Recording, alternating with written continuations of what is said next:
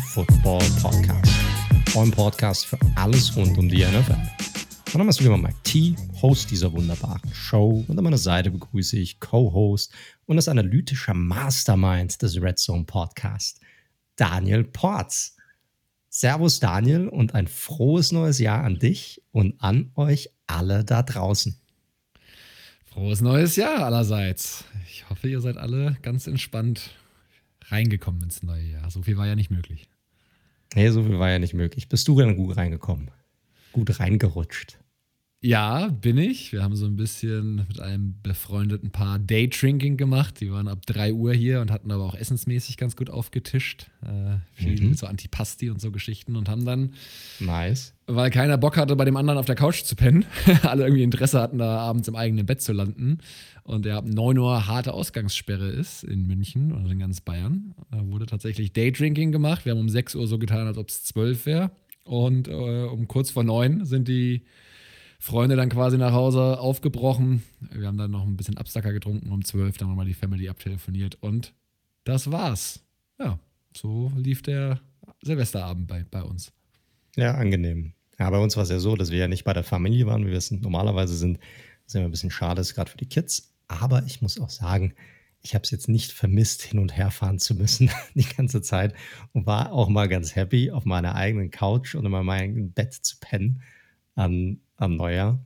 Äh, kurz vor Mitternacht ist pünktlich auch mein, mein Sohn auch aufgewacht, der Kleine, ist gerade mal mhm. über ein Jahr alt. Also waren dann auch alle dann zusammen und dann konnten wir ein bisschen ins Jahr kommen und ein bisschen Brettspiele gespielt mit, der, mit, der, mit meiner Tochter und ein bisschen Disney-Filme geguckt und so. Und das war dann so das Highlight des Neujahrs. Wenn man so nahe, näher an der 40 ist als an der 30, ist das schon ein unglaublich spektakulärer Abend. Uiuiuiui, ui, ui, ui. das hört sich das hört sich wirklich wild an. Hast du dann auch ein bisschen äh, College Football geschaut am Freitagabend? Oder? Ja, natürlich, natürlich. Die Justin Fields Show, die da so abgeliefert wurde. Absolut, absolut. Also da hat jemand auf jeden Fall Werbung in eigener Sache für sich gemacht. Definitiv, definitiv. Wir wie, fand, wie fandst du es insgesamt? Ja, das erste Spiel war erwartet langweilig, muss man sagen. Also für die, die nicht so im College Football drin sind, da sind jetzt quasi die Semifinals der besten vier Teams, die über das eine längere Geschichte ausgewählt worden sind, aufgrund ihres Records, aber auch durch ein paar, sage ich mal, andere Faktoren. Das würde jetzt den Rahmen der Sendung äh, sprengen. Hey, wenigstens haben wir mal kleine Playoffs im College Football. Da muss genau. man schon dankbar für sein. Richtig. Und die Diskrepanz allerdings zwischen Alabama, die Number One Seed sind, und vier Notre Dame, äh, das war schon vorher absehbar, war so hoch, dass das erste Spiel leider ja, langweilig war, kann man glaube ich so sagen. Wobei so. wir da einen sehr, sehr spannenden Receiver gesehen haben mit dem Kollegen Smith, den wir nächstes Jahr in der NFL sehen werden. Der ist heißer Scheiß, kann man nicht anders sagen. Ähm das ist er, das ist er. Ich habe natürlich auch einen Take zu dem einen oder anderen, aber ich weiß nicht, vielleicht sollten wir uns das mal aufheben für eine andere Episode, weil wir natürlich auch heute extrem viel zu diskutieren haben. Wir haben ja einmal was die letzte Woche in der Regular Season in der NFL. Dann haben wir heute, wir nehmen auf, heute ist der vierte, erste Montagabend, kurz vor neun, Black Monday. Der Tag historisch gesehen, der Montag nach dem letzten Saisonspiel, wo die Coaches, die auf dem Hot Seat waren, gefeuert werden, wo ja, die Vakanzen für die kommende Saison bekannt gegeben werden. Also da werden wir auf jeden Fall drüber gehen. Wir werden dann natürlich auch einen Blick auf das kommende Wildcard Weekend werfen. Deshalb seht uns ein bisschen nach. Wir werden diese Woche nicht so mega im Detail jedes Spiel durchgehen, vielleicht das ein oder andere Spiel auch mal ein bisschen überfliegen, weil ja, bei dem ein oder anderen Spiel ging es halt einfach auch um nichts mehr. Deshalb, without further ado, wollen wir reinsteigen. Gerne, gerne. Am Montag, den schwarzen Montag. Am Montag, dem schwarzen Montag. Und ich sag mal, viel Überraschendes ist ja nicht passiert. Nope. Genau das, was man eigentlich so vorher antizipieren konnte, möchte man sagen, ne? Korrekt. Wir hatten ja schon drei Coaches, bei denen im Grunde klar war oder die schon gefeuert wurden während der Saison mit Matt Patricia von den Detroit Lions, dann äh, Anthony Quinn äh, von den, äh, Dan Quinn, sorry, Anthony Quinn. ja, fast. Wäre auch mal interessant. Aber ich glaube, der lebt äh, nicht mehr. Dan Quinn von den Falcons und Bill O'Brien von den Texans. Das heißt, die drei Vakanzen, Da weiß jeder Bescheid, die sind, die sind offen. Aber neu dazugekommen sind, ja, Adam Gase wurde gefeuert bei den, bei den New York Jets, das war zu erwarten. Doug Marone ist raus bei den Jacksonville Jaguars, auch das war zu erwarten. Und dann etwas, was sich so ein bisschen hingezogen hat vor äh, heute, und zwar die Entlassung von Anthony Lynn von den Los Angeles Chargers, was auch, ich sag mal, schon erwartbar war, dass er jetzt doch keine weitere Saison mehr bekommt. Ja, fand ich auch und ist auch meiner Meinung nach der richtige Schritt. Ich hatte ja noch so ein bisschen gehofft, dass sie ihm aufgrund der positiven Entwicklung der letzten vier Spiele, die Chargers haben ja wirklich die letzten vier Spiele alle gewonnen. Und die Entwicklung von Justin Herbert als Rookie war natürlich sehr gut, dass sie ihm da vielleicht dann doch nochmal eine Chance einräumen, aber im Endeffekt ja, waren die letzten beiden Saisons so schwach. Er steht zwar insgesamt mit 33 zu 31 bei einem positiven Rekord nach vier Jahren, aber man muss ganz klar sagen, der, der Trend war nicht sein Freund. Also nach zwei positiven Saisons, gerade mit der 12 und 4 Saison 2018 und der Erreichen der Playoffs und dem Sieg in der Wildcard Round, ist danach nicht mehr so viel zusammengelaufen und diese Saison muss man mal sagen, auch wirklich mal losgelöst vom 7-9er Rekord. Da waren so viele Coaching-Fehler, Special Teams-Fehler und sowas dabei. Das hätte mich extrem gewundert, wenn sie das alles ignoriert hätten und ihm noch ein Jahr gegeben hätten. Und aus Raiders Sicht ein bisschen schade, aber man muss sagen, hm. ich glaube, aus Chargers Sicht der richtige Schritt. Ja, da bin ich komplett bei dir. Also, da waren einfach zu viele fragwürdige Coaching-Entscheidungen während den Spielen dabei. Viele Spiele, die man auch dadurch einfach weggeschmissen hat, die man hätte auch gewinnen können. Also, die Chargers hätten einen deutlich besseren Rekord haben können. Man muss natürlich sagen, sie hatten schon ein gewisses Verletzungspech von Anfang an.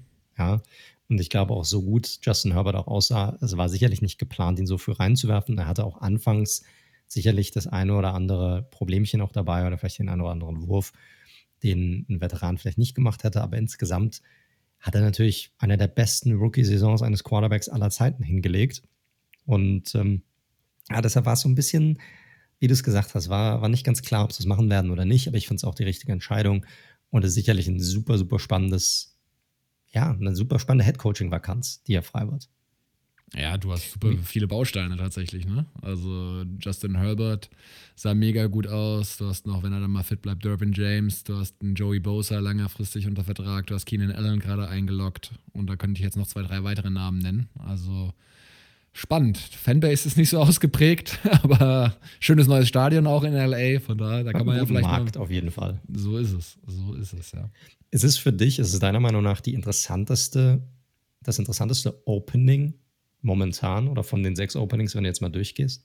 Ja, finde ich schon. Ich habe noch so ein bisschen, da dass du ja heute auch schon ähm, einen Tweet rausgehauen, der ist so ein bisschen einschränkend. Ich finde Jacksonville per se eigentlich auch spannend, weil die natürlich super viele Picks haben im kommenden Draft, den Number One Pick overall, wahrscheinlich Trevor Lawrence, wenn Justin Fields sich da nicht vorbeigemogelt hat mit der Performance am Wochenende, als er ihn klar ausgestochen hat im direkten Duell. Du hast äh, auch sonst so vier, fünf junge Spieler da, gerade auf der defensiven Seite mit einem Josh Allen, äh, dem, dem Edge Rusher, ne? nicht der Quarterback, der Edge Rusher, der dieses Jahr allerdings äh, viel verletzt gefehlt hat, CJ Henderson. Also ich finde Jaguars auch spannend grundsätzlich, aber du hast ja heute, wie gesagt, getweetet, dass der Owner ähm, da ganz gerne beim Roster sehr viel Mitspracherecht haben will. Und das finde ich natürlich immer ein bisschen schwierig, wenn das jemand, ich sag mal, fachfremdes für sich in Anspruch nimmt. Und das ist meistens nicht so die beste Zutat für eine erfolgreiche Zukunft, meiner Meinung nach. Ja, nicht, nicht nur haben will, sondern hatte. Also das war relativ offensichtlich. Ähm, dass Shad Khan hat wohl zugegeben, dass er Roster-Kontrolle hatte diese Saison und diese auch gerne weiterhin haben möchte, bis auf weiteres. Was das dann bedeutet, weiß man nicht. Ja, aber es ist natürlich für mich als Coach und für mich auch als GM, boah, das wäre eine super schwierige Entscheidung, weil du hast schon richtig erwähnt, die Jaguars haben extrem viele Pieces, offensiv wie defensiv sehr viele junge Spieler dabei aus den Drafts. Ich glaube, da kann man richtig viel bauen. Die haben elf Picks im kommenden Draft, vier allein in den ersten zwei Runden, haben zwei First-Round-Picks, zwei Second-Round-Picks den First Overall Pick. Das heißt, ich meine, wenn alles normal läuft, dann wird es Trevor Lawrence werden. Also du kannst sehr viel damit aufbauen. Aber die Frage ist, kannst du auch wirklich so aufbauen, wie du das gerne möchtest? Und kannst du auch die Spieler spielen lassen, die du spielen lassen möchtest? Da gab es ja eh schon Gerüchte darum vor einigen Spielen, dass Mike Glenn spielt, weil sie nicht wollen, dass ein Gardner Minshew spielt. Ja, weil, weil er wohl, ja, oder vielleicht äh, dem Team eine höhere Chance gibt, auch zu gewinnen. Und man will halt diesen First Pick securen. Aus, aus Owner-Sicht her. Und das füttert dieses Gerücht natürlich nochmal enorm. Und ich finde, das ist halt einfach. Normalerweise wäre das vielleicht das beste Opening, aber das macht es für mich halt einfach nicht. Ja, spannend, wird sicherlich spannend zu verfolgen. Vielleicht wollte er dieses Jahr, wo Marone ja eh überraschend zurückgekehrt ist, war das vielleicht jetzt eine Sondersituation. Da wurde ja auch quasi der GM jetzt irgendwie mitten in der Saison gefeuert, was wir so ein bisschen komisch fanden. Irgendwie, warum nicht vorher? Warum nicht ein bisschen später? Also war ja auch alles ein bisschen seltsam. Also ich glaube, wenn sie da wirklich eine große Nummer an Land ziehen wollen als Head Coach oder auch als GM, also hier Urban Meyer ist ja so ein Name, der gerade oft genannt wird, der wird sich auf sowas, glaube ich, auch nicht einlassen. Ähm, und der wird das auch, glaube ich, nur machen, wenn er entsprechende sportliche Freiheiten haben wird. Und das ist dann eine Owner-Entscheidung im Endeffekt, ne? Willst du da wie Jerry Jones jemanden haben, den du was einflüstern kannst, oder willst du, sage ich mal, die Experten machen lassen? We'll see. Korrekt. Aber Meyer ein heißer Kandidat in Jacksonville, also außerhalb von den, ich sag mal, schon genannten Kandidaten, die wir auch in den letzten Wochen immer mal wieder besprochen haben, Eric Bianemi, äh, Robert Salah und so weiter, die jetzt auch schon die ersten Interviews geführt haben bei den Falcons, Lions etc. Sicherlich auch hier Kandidaten, aber Urban Meyer wohl der am heißesten gehandelte Kandidat, ist ehemaliger College Football Coach von Ohio State, jetzt seit zwei Jahren im Ruhestand, und wollen ihn zurückholen. Er will angeblich 12 Millionen Dollar pro Jahr haben. Dass er zurückkommt, ist auch nicht ganz ohne. Und ja, wird man sehen, auch ein Coach, der halt ja, so ein bisschen unbeschriebenes Blatt auf im Professional, ähm, auf dem Professional Football Level.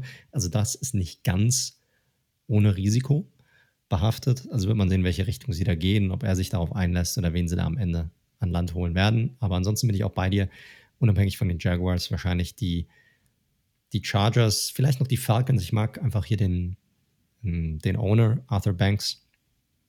Ist ein sehr guter Owner, sehr loyaler Owner. Da kannst du dein Ding machen, da kannst du gut runterarbeiten, sowohl als GM als auch als Coach. Du hast dort ein paar sehr gute Pieces, gerade in der Receiver, der Receiver-Position. Du hast mit Matt Ryan immer noch jemanden, auf den du bauen kannst. Das hat man gesehen. Der hat sich reingehauen, hat trotzdem eine gute Saison gespielt. Und mit ein bisschen mehr Glück hätten die sicherlich auch eine bessere Saison gespielt. Also ich glaube, das ist ein interessanter Take mit einer guten Fanbase, einer guten Stadt.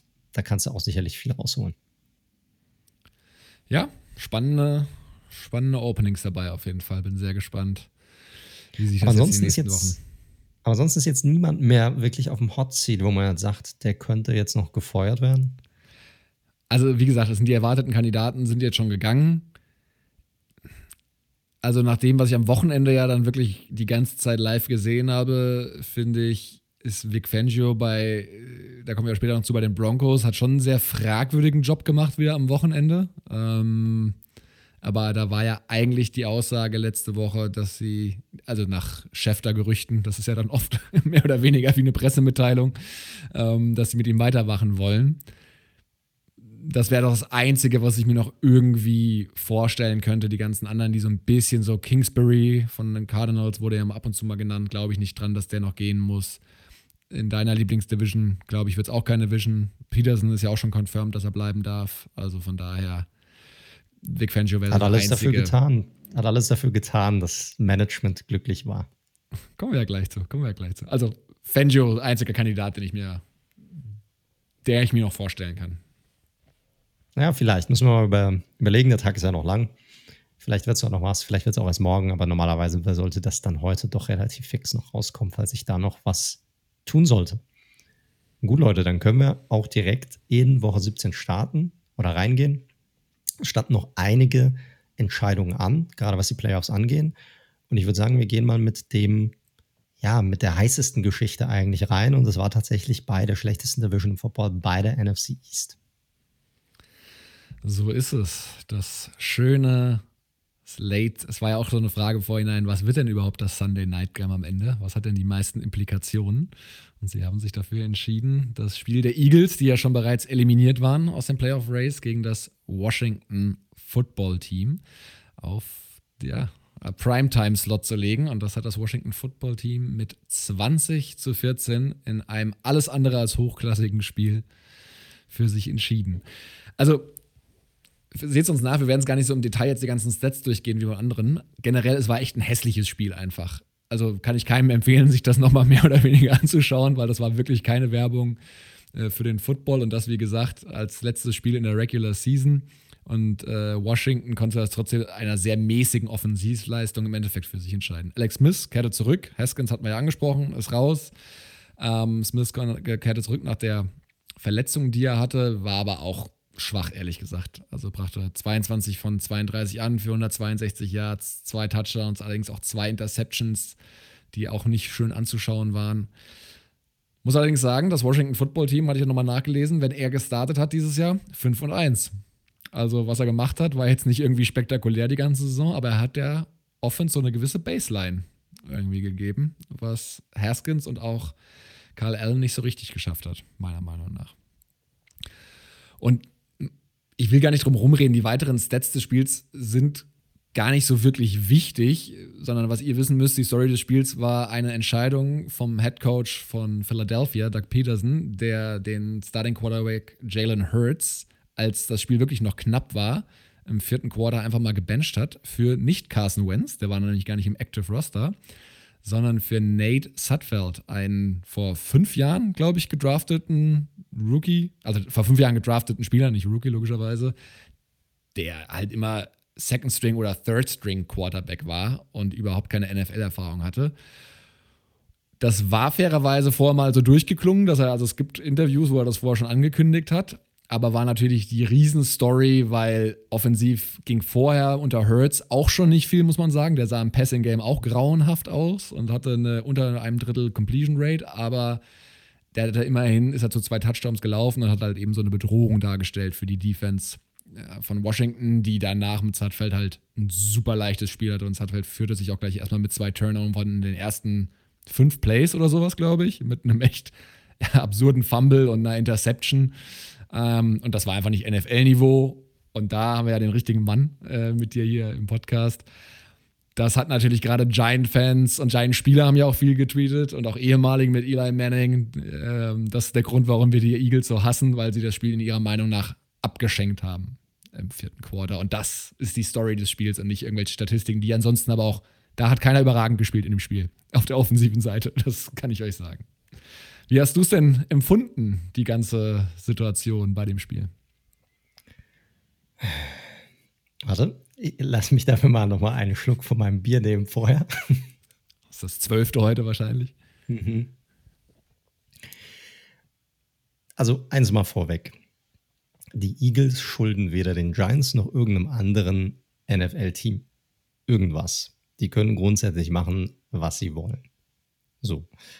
Und ein Hot Take für dich, wenn du möchtest oder wenn du dein Schicksal, dein Playoff-Schicksal nicht in die Hände eines anderen Teams legen möchtest, dann gewinn halt mehr Spiele. So, relativ einfach. Ja, auf Twitter haben sich viele gemeldet ich muss auch sagen, keiner davon hat jetzt wirklich gesagt, dass es jetzt die Schuld der Eagles ist, dass die Giants jetzt nicht in den Playoffs sind. Aber natürlich dieses, und das kann man halt schon so sehen, dieses Abschenken des Spiels hat natürlich viele, ja, ich sag mal, viele erbost, weil sie es nicht verstanden haben. Es gilt halt dieser Grundsatz, you play to win the game. So, das ist halt einfach so. Ähm, und wenn man auch einen Jason Kelsey von den Eagles, ich hatte das heute auch mal gepostet, was der vor einigen Wochen auch mal gesagt hat dazu, ähm, auch hört, der gesagt hat, hey, man spielt um zu gewinnen, egal ob du 0 und 15 bist oder nicht. Und sobald ich merke, als, als Spieler, dass du als Organisation nicht dahinter stehst, trotzdem alles dafür zu tun, ein Spiel zu gewinnen, dann weiß ich, wer du bist und dann bist du für mich einfach gestorben, im Grunde genommen. Und das ist so ein bisschen, was da rausklingt. Ich glaube, jetzt für diese zwei, drei Spots, die sie jetzt höher draften, hat sich Doug Peterson damit keinen Gefallen getan. Ja, man muss fairerweise sagen, wie du es auch schon richtig gesagt hast, ist nie so, als hätte da jetzt Peyton Manning seiner Prime irgendwie gerade mal auf die Bank gesetzt während des Spiels. Sondern Jalen Hurts war, ich glaube, 7 von 20 und hat irgendwie für knapp über 70 Yards geworfen. Äh, äh, der hat auch nichts hinbekommen. Hatte irgendwie sieben Yards oder 17 Yards in der, in der zweiten Halbzeit. Also da lief auch so nicht viel zusammen, aber sie lagen halt trotzdem nur mit drei Punkten hinten. Und da machst du dann halt den Switch zu einem Quarterback, wo er im Nachgang sagt, er wollte sehen, was er hat. Alter, der Typ ist halt fünf Jahre in der Liga. Verstehst du? Das ist halt, das ist Quatsch. So, das ist totaler Käse. Und ich glaube, damit hat er sich keinen Gefallen getan. Klar, ein NFL-Roster verändert sich auch jede Saison, aber die Spieler, die da sind, äh, warum die sich noch den Allerwertesten für, den, für Peterson jetzt aufreißen sollten, wenn sie wissen, die haben da einen Coach, dem das Gewinnen im Grunde genommen egal ist, offensichtlich. Ich glaube, das das könnte mittelfristig ein Problem werden für ihn. Meiner Meinung nach. Ja, also grundsätzlich bin ich bei den meisten Punkten ja bei dir. Ähm, es wäre natürlich so, wenn man das Thema von vornherein, wie gesagt, er hat es in dem Interview auch erwähnt, von vor der Woche, dass er durchaus mit dem Gedanken spielt, ihn einen Quarter spielen zu lassen, unabhängig vom Spielergebnis, weil du genau wie du sagst, er konnte sich relativ unabhängig machen vom Spielergebnis, weil es ihm im Endeffekt auch egal sein kann, wer dann in die Playoffs kommt und wer nicht. Ich finde es auch mit dieser ganzen, dem Interview von, von, von Kelsey von ein paar, paar Wochen, ähm, Integrität und sowas, das in der, in der gesamten Nummer wurde es halt, hat es natürlich irgendwie eine große Welle geschlagen. So. Und ich glaube aber generell, dass Peterson nächstes Jahr, ich glaube schon noch, dass er das Team hinter sich vereinen kann. Ich glaube, die werden am Roster sowieso ein bisschen rumschrauben und da irgendwie einen neuen Schwung reinbringen an verschiedenen Stellen. Und, und Peterson wird so oder so. Probleme. Die haben Absolut. natürlich Cap-Problem. Absolut, aber vielleicht kriegen sie ja Carsten doch noch getradet. Wer weiß, wer weiß, wer weiß. Was die Cap-Probleme nicht weniger macht. naja, bei einem Trade. Aber anyway, ähm, Peterson wird so oder so eine schwere Saison nächstes Jahr. Ähm, der ist auf jeden Fall, muss liefern nächstes Jahr mit, wie du schon angesprochen hast, mit einem Roster, was durchaus ein paar Schwächen hat. Jetzt hat er zumindest mal einen höheren, höheren Pick, aber du hast recht, das sind wirklich nur, ich glaube, vier Spots waren es am Ende, die sie durch die Niederlage mehr oder weniger gewonnen haben. Ähm, ich fand es aber trotzdem, ist es vollkommen in Ordnung, ist per se zu machen, nur du hättest halt vorher diesen ganzen Text nicht machen dürfen. Und du hättest danach auch nicht dahin sagen, da dich hinstellen können, Play to Win. Du hättest einfach sagen sollen, ey, das war ein Spiel, wo wir was ausprobieren wollten, wir haben was ausprobiert. Siegen war nicht unbedingt der zwangsweise dann der Fokus. Irgendwie so ist anders verpacken. Dann ist es für mich vollkommen fein, weil dass Gut, das Spieler, kannst, kannst, du nicht sagen. Kannst du nicht sagen, Siegen war nicht zwangsweise der Fokus. Das ja, wie sagen, gesagt, Mann. deswegen stehe ich ja. Lockerroom, Mann. Ja, dann stehe ich, deswegen stehe ich auch nicht bei der PK. Er hätte es aber trotzdem, du kannst trotzdem was sagen zwischen, ey, die Leute für dumm verkaufen und sagen, ey, natürlich wollte ich das Spiel gewinnen und ich habe alles Mögliche dafür getan und ich dachte, äh, das bringt uns zum Sieg, versus ähm, ich habe das Spiel abgeschenkt. Und dass am letzten Spieltag mal Spieler spielen, die du ähm, sonst weniger siehst, kennen wir aus allen anderen Sportligen auch. Dein Lieblingsfußballteam hat letztes Jahr eine hoffnungslose Kölner Mannschaft, ich glaube 6-0 abgeschossen, die auch, wo man auch gemerkt hat, für die geht es um nichts mehr. Also sprich, auch wenn die besten Spieler spielen, heißt ja nicht, dass sie gut spielen am letzten Spieltag, wenn es um nichts mehr geht. Ja. Ähm, deswegen, also ich fand eher nicht, dass sie es gemacht haben, sondern die Kommunikation danach hätte einfach smarter gelöst werden können ich bin generell komplett bei dir und das machen ja auch andere Teams, machen das auch, mit dem Unterschied natürlich, dass gerade Winning-Teams machen das, die schon in den Playoffs sind, mit dem Klar. Unterschied, dass sie Winning-Teams sind. Die haben Roster da, da kannst du es auch deinen Spielern anders verpacken. Du kannst sagen, hey, wir haben eine Winning-Culture, wir wollen gewinnen, wir sind jetzt in den Playoffs, wir wollen euch ein bisschen schonen, wollen dem anderen nochmal eine Chance geben.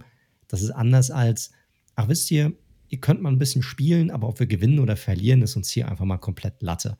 Und ich meine, du hast auch Jalen Hurts an der Seitenlinie gesehen, der hat die ganze Zeit den Kopf geschüttelt.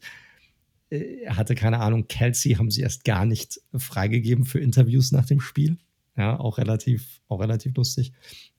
Aber ja, generell ist es, keiner kann sich darüber beschweren. Und auch schon weder die Giants noch sonst irgendein Team, wo das passiert. Wenn du in die Playoff willst, musst du halt mehr, mehr Spiele gewinnen und dein Schicksal halt nicht von einem anderen Team abhängig machen. Aber es ist natürlich schon ein bisschen, hat so ein gewissen, gewisses Geschmäckle, das Ganze, was da abgegangen ist. Ja, hat's. Aber wie gesagt, für mich eher die Kommunikation als die Aktion selbst. Das ist so. Aber ich finde, bei dem Ganzen sollte man auch mal ein bisschen Lob für das äh, Washington Football Team, die, ich meine, die können ja am wenigsten dafür, im Gegenteil. Die können gar nichts dafür. Ich meine, die spielen, wer da ist. Was willst du denn machen? Richtig. Das ist halt, wie es ist. Warum? Du musst dich ja auch nicht dafür entschuldigen, am Ende gewonnen zu haben oder die Division gewonnen zu haben. Das ist ja auch Käse. Richtig, genau. Und also, wir hatten es ja vor ein paar Wochen mal angesprochen, sehr ungewöhnlich, dass ein Team mit einem Losing Record in die Playoffs kommt. Das ist jetzt das dritte Mal der Fall. Ähm, und Washington muss man jetzt einfach sagen, ich habe mir das heute nochmal angeschaut. Mich die hatten halt in mehreren Bereichen einfach eine der stärksten Defenses der ganzen, der ganzen Liga. Also sowohl bei, was jetzt sage ich mal, klassische Stats wie Points Allowed angeht, da waren sie die viertbesten oder halt die vier wenigsten kassiert, logischerweise, bei äh, auch die fünf meisten Interceptions, die hatten die meist, sechs meisten Sacks, die haben auch DVOA, also eine Analytics-Metrik, die man anwendet, die auch so Spielsituationen mit reinnimmt, waren sie sogar das, die zweitbeste Defense und das ist einfach viel wert mit einer limit sehr limitierten Offense, meiner Meinung nach, wo sie Basics machen ähm, und äh, sage ich mal, Alex Smith auf eine gewisse Baseline gibt und die Terry McLaurin und Antonio Gibson haben so ein bisschen und JD McKissick hat Ronnie Rivera echt da einfach mit Smith zusammen irgendwie was Cooles geformt dieses Jahr. Hat so einen Störenfried wie Haskins relativ schnell eliminiert und für die beiden, einen bei Rivera als Typ mit der Krebsvorgeschichte und Smith mit der ganzen Verletzung, freut es mich einfach irgendwie, dass sie es gepackt haben. Ein, ein Störenfried. Ja, ein Störenfried. Eliminiert. Sehr, sehr gut Dwayne Haskins beschrieben. Das ist seine NFL-Karriere bisher. Ein Störenfried. Ja, Nein, ich bin komplett bei dir. Ich finde, die Defense ist klasse. Die hat natürlich super viele coole Bausteine. Die Defensive Line ist der Wahnsinn. Ja, die ist richtig gut. Aber auch hinten, die, ja. die Secondary, die haben eine gute Secondary, also overall einfach eine sehr gute Defense. Die Offense ist halt sehr, sehr basic, weil sie halt einfach nicht viel haben. McLaurin ist ein Baller. Gibson ist auch, ich finde ihn okay. Der hat mal ein richtig geiles Spiel, dann hat er aber auch mal ein Spiel, wo er nicht so abliefert. Der ist schon in Ordnung, auf jeden Fall ein Baustein. Und Smith ist halt der typische Game Manager. So, du hast, du musst hier über die Defense kommen, du musst probieren, irgendwie das, das Spiel zu kontrollieren, Time of Possession zu kontrollieren, wenn du hier eine Chance haben willst. Die werden sicherlich ein unangenehmer Gegner sein für Tampa Bay, wenn ja. diese spielen werden. Und äh, die werden sicherlich mehr, Tampa wird sicherlich seine Probleme haben mit denen. Wird man dann sehen. Aber hey, congratulations, Glückwunsch an den Gewinn der Division und muss sich niemand für, von denen dafür entschuldigen, dass sie jetzt am Ende Erster sind. Die haben die Chance genutzt, sind jetzt da und good luck. Mal gucken, was sie draus machen. So ist es. Ja, dann das Spiel ein bisschen wertlos gewesen, aber führ uns doch mal durch das andere Spiel. Es gab ja nur Division-Duelle am letzten Spieltag. Was haben denn so die Giants gegen die Cowboys gemacht? Ja, das, das, war ja vorher da, deshalb war das, da war da natürlich noch extrem viel Spannung drin in dem Spiel. Weil äh, da ging es ja darum, okay, wenn tatsächlich wenn es einen Slip-Up geben sollte bei, bei Washington, die gewinnen nicht. Der Sieger dieses Spiels würde dann die Division gewinnen. Und so war es dann auch. Beide Teams haben sich, glaube ich, haben wirklich alles reingehauen in, in diese Partie. Äh, Giants beenden die Saison jetzt hier mit einem Sieg. Beide Teams 6 und 10. Dann gewinnen das Spiel 23 zu 19.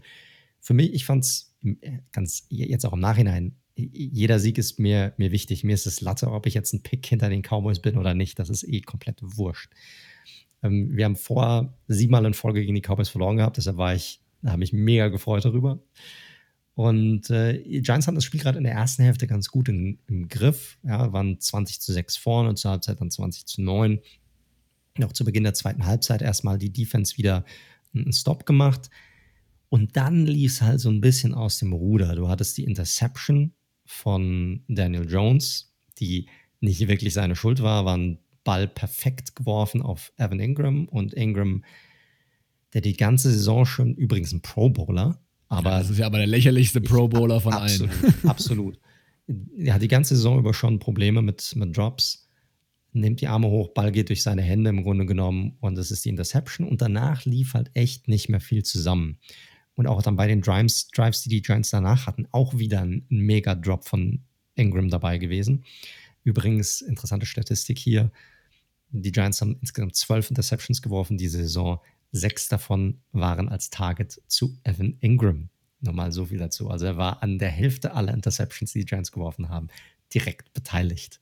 Aber waren sie auch, es waren aber nicht alles deflected Doch, Pässe von denen. Also ohne Witz, die waren alle so, wo du gesagt hast, hey, er hätte haben können. Und nicht nur das, ich meine, da war auch der ein oder andere Job dabei, game entscheidend, gerade gegen die Eagles im Spiel davor, wo er das, das Game hätte eisen können. Also Giants-Fans sind auf den Barrikaden wegen ihm, muss man einfach sagen. Typ hat Talent ohne Ende, aber er hat halt Butterfinger. Ist halt einfach so.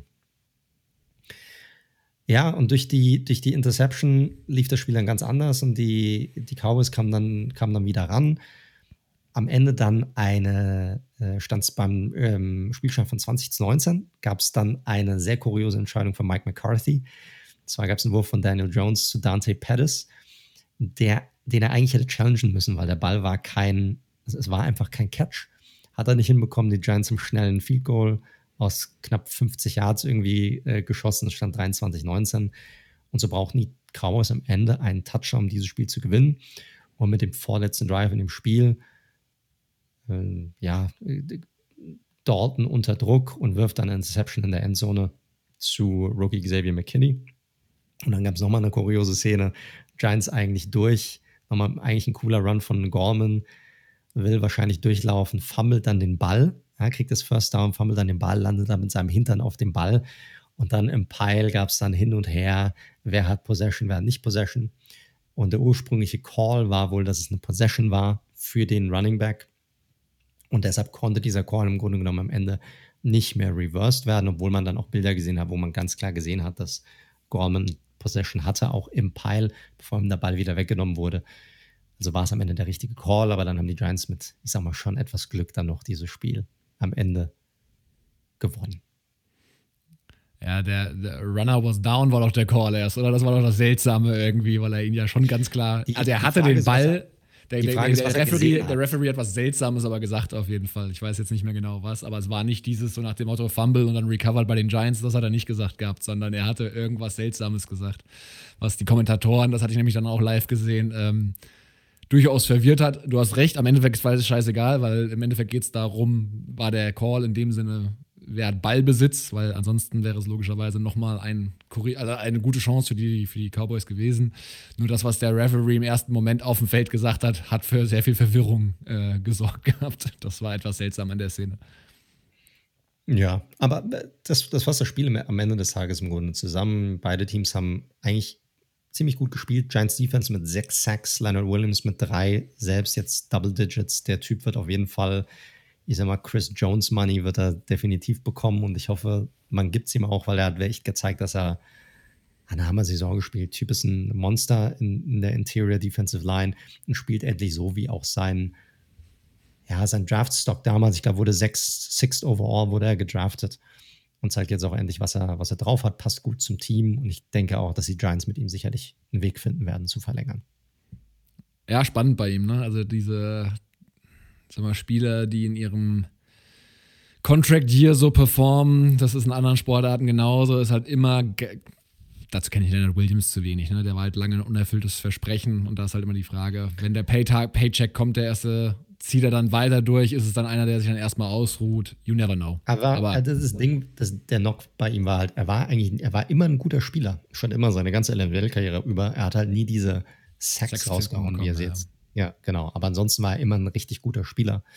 Deshalb glaube ich nicht, dass du jetzt hier einen großen Fehler machst. Du wirst halt hoffen, dass er weiterhin so ordentlich performen kann, was auch den, den Pressure angeht. Und den Rest, da war er eh schon gut. Also wird es schon, wird es schon passen. Hier.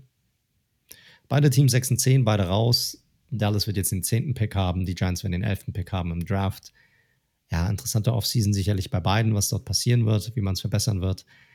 Ähm, beide Coaching-Staffs werden wahrscheinlich mal gucken, ob es da eine Veränderung geben wird. Ich kann mir sehr gut vorstellen, dass sowohl Defensive Coordinator Nolan bei den Cowboys sicherlich nochmal einen zweiten Look bekommen wird, ob er da bleiben darf und nicht. Bei den Giants genauso Jason Garrett, weil diese Offense halt einfach nicht auf Touren kam die gesamte Saison über. Ob es da Veränderungen geben wird. Gettleman wird wahrscheinlich zurückkommen, habe ich vorhin erst gelesen. Also ein weiteres Jahr. That's it. Das ist die NFC East. Schauen wir mal jetzt, wie sich die, wie sich Washington schlagen wird. Und QB ist auch safe. Bei welchem Team? bei den einen ist es, glaube ich, eher eine Geldfrage. Ich meinte jetzt eher den QB eures Teams. Ja, der ist safe. Also hat auch Judge schon vor einer Woche gesagt, dass er auf jeden Fall des Jones für seinen Quarterback ist, auch für die kommende Saison. Die Frage ist, wie sie die Offense um ihn herum aufbauen. Also es wird sicherlich, die Giants brauchen Receiver. Das ist so das Schlimmste eigentlich. Shepard hat ein, ein gutes Spiel gehabt, über 100, äh, über 110 Yards und Zwei Touchdowns hat er auch, aber die brauchen jemanden, der separiert und sicherlich auf Position 11 wird sicherlich einer von den Top 3, 4 Receivern sicherlich noch mit am Start sein. Dann kann ich mir sehr gut vorstellen, dass die Giants dieses Jahr einen Skill Player, einen Skill Player draften werden. Ja, dann muss er aber auch liefern. Also du weißt ja, dass ich eh kritischer bin bei ihm. Wir haben ja auch unsere schöne, viel zitierte Wette. Daniel Jones laut deiner Meinung im Pro Bowl nächstes Jahr. Gut, wenn das so ein Evan Ingram-Pick wird, dann, dann okay. Ähm, mich überzeugt tatsächlich noch nicht so. Ähm, da fehlen mir noch ein paar Sachen. Ich fand auch in dem Spiel hat er einige wirklich, also Shepard hat sehr viel an Würfen gut gemacht, meiner Meinung nach. Sowohl Yards als Catch als auch sehr viele Würfe, die zu flach waren, hat Shepard noch durch Adjustments irgendwie gefangen. Also ich halte Daniel Jones für diese Saison, er war besser als letztes Jahr, auch wenn es die Stats nicht sagen, muss man sagen. Er hat auch keine guten Stats. Also nur mal für euch zur Einordnung. Touchdowns sind nicht alles, aber er hat auch gerade mal elf Touchdowns in 14 Spielen, weil die ganze Offense halt einfach sich nicht bewegt hat. Ähm, und wenn er nächstes Jahr die O-Line dann noch weiter Entwicklung macht und der Receiver bekommt, dann ist es halt Make or Break, auf jeden Fall. Also dann nee, muss absolut. aber eine deutliche Schippe drauf kommen. Ich bin komplett bei dir. Wir hatten uns ja heute Nachmittag schon, ich sag mal, einen leichten Disput gehabt hierzu.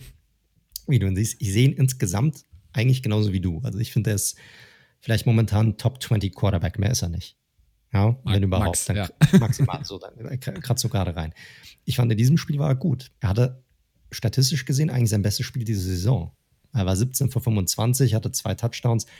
Sowohl die Interception als auch der Fumble, die werden ihm angerechnet, aber waren sowohl Gormans Fehler als auch Ingrams Fehler. Er hatte ein Quarterback-Rating von 107, äh, hatte ein Average Passer Rating von 9,2. Das waren die besten Statistiken für ihn in dieser Saison bisher. Für ihn. Hat ein paar nice Drive. Der erste Drive war nice. Der Wurf auf Dante Pettis war richtig nice. Hatte auch den einen oder anderen richtig geilen Wurf dabei. Ich fand, es war ein gutes Spiel für ihn. An ihm lag sicherlich nicht. Ähm, aber ja, wird man sehen, was da passiert. Aber er muss sicherlich liefern nächste Saison. Das Make it or break it. Hast du absolut recht. Ja. Dann schauen wir mal. Gut. Gehen wir von der NFC East zur NFC West, denn da stand auch ein direktes Duell um die Playoffs an, das Implikationen hat, und zwar zwischen den Los Angeles Rams und den Arizona Cardinals dass die Rams am Ende im Duell zweier Quarterbacks, die niemand kennt, mit 18 zu 7 für sich entscheiden konnte. Ja, das war in der Tat, wie man es aufgrund deiner Einleitung schon erwarten kann, ein offensiv sehr, sehr zähes Spiel. Ähm, du hast es, hast es angesprochen, dass die Rams ohne Goff sein werden. Das wussten wir schon vorher, da hat er sich den Daumen gebrochen im letzten Spiel. Und top, das wussten wir auch schon, äh, fehlte Cooper Cup, wegen, ja, weil er sich mit Covid-19 äh, infiziert hat und dementsprechend auf der Reserve-Liste war.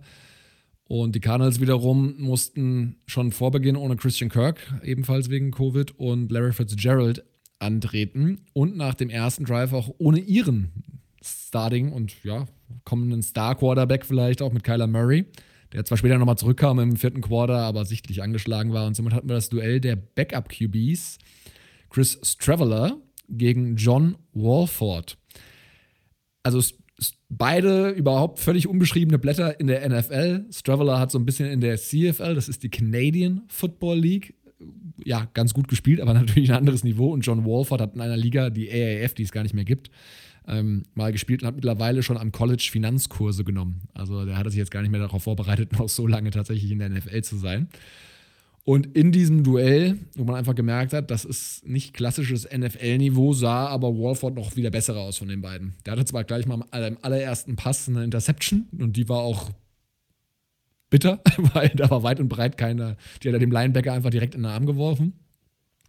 Aber danach sah er im Passing-Game echt einigermaßen okay aus. Ähm, hatte ein paar nice Completions, hatte auch ein paar gute Runs. Das war halt was, eine neue Dimension, sage ich mal, für die Rams, ja. die sie mit Goff natürlich nicht haben. Also 9-3er Average bei seinen Runs, die er hatte. Und so konnte er die Offense zumindest ordentlich bewegen und mehr als das, was Strackler konnte. Äh, Cam Akers vielleicht noch erwähnenswert, ein sehr interessantes Spiel, weil er zum einen ein Rushing Average von 1,6 Yards bei 21 Carries hatte und so ein richtig Goal-Line-Fumble, wo er von Isaiah Simmons, dem Rookie, den Ball rausgeschlagen bekommt, ähm, wo er eigentlich auch längst hätte zu Boden gehen können. War dafür allerdings als Running Back Leading Receiver mit 52 Yards bei vier Receptions. Also pro Reception ein ganz guter äh, Average Yard. Beim Ra-Laufen hat es nicht so geklappt. Äh, sehr, sehr seltsames Spiel bei ihm.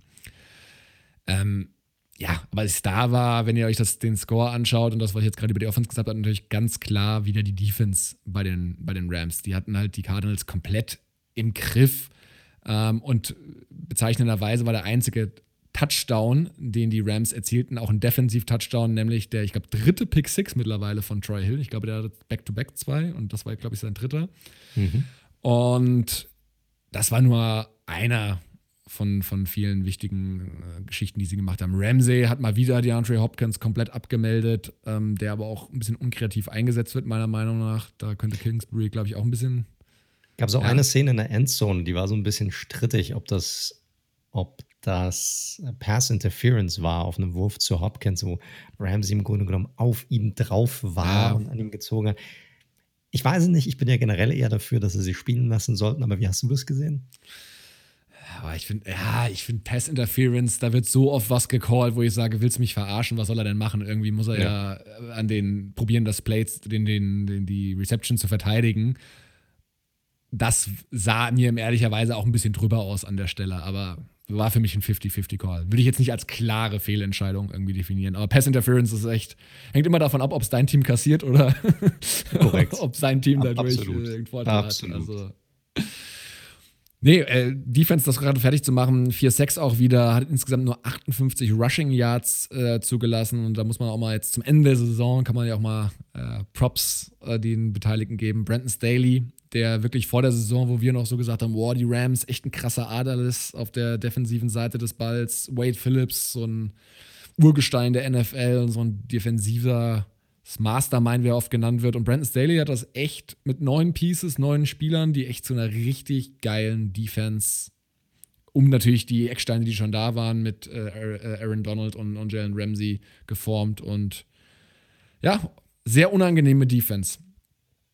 Und für die Rams geht es jetzt natürlich in die Playoffs, wo sie gegen die Seahawks mal wieder antreten dürfen. Und bei den Cardinals, ja, zweites Jahr mit Kyler Murray, Zweites Jahr mit Cliff Kingsbury.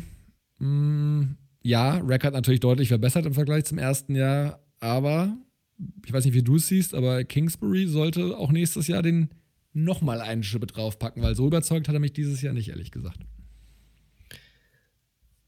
Ja, es ist schwierig. Du hast schon gesehen, manchmal Offensive Play Calling ist nicht, du hast es ja eben angesprochen, nicht so mega kreativ. Das ist die Frage, ob es Sinn macht, ob er sich jemanden dazu holen möchte oder nicht obwohl es ja eigentlich seine Stärke sein soll, Plays zu callen. Das ist immer so die Sache. Ne? Wie viel gibst du ab, um dich um das gesamte Team zu kümmern, anstatt deine Stärke reinzubringen und überlässt du das vielleicht jemand anderen, um dann vielleicht ein bisschen freier zu sein? Und ja, wird, wird man sehen, aber er muss sicherlich liefern, weil die Division ist mega stark. Die wird auch nächstes Jahr stark sein.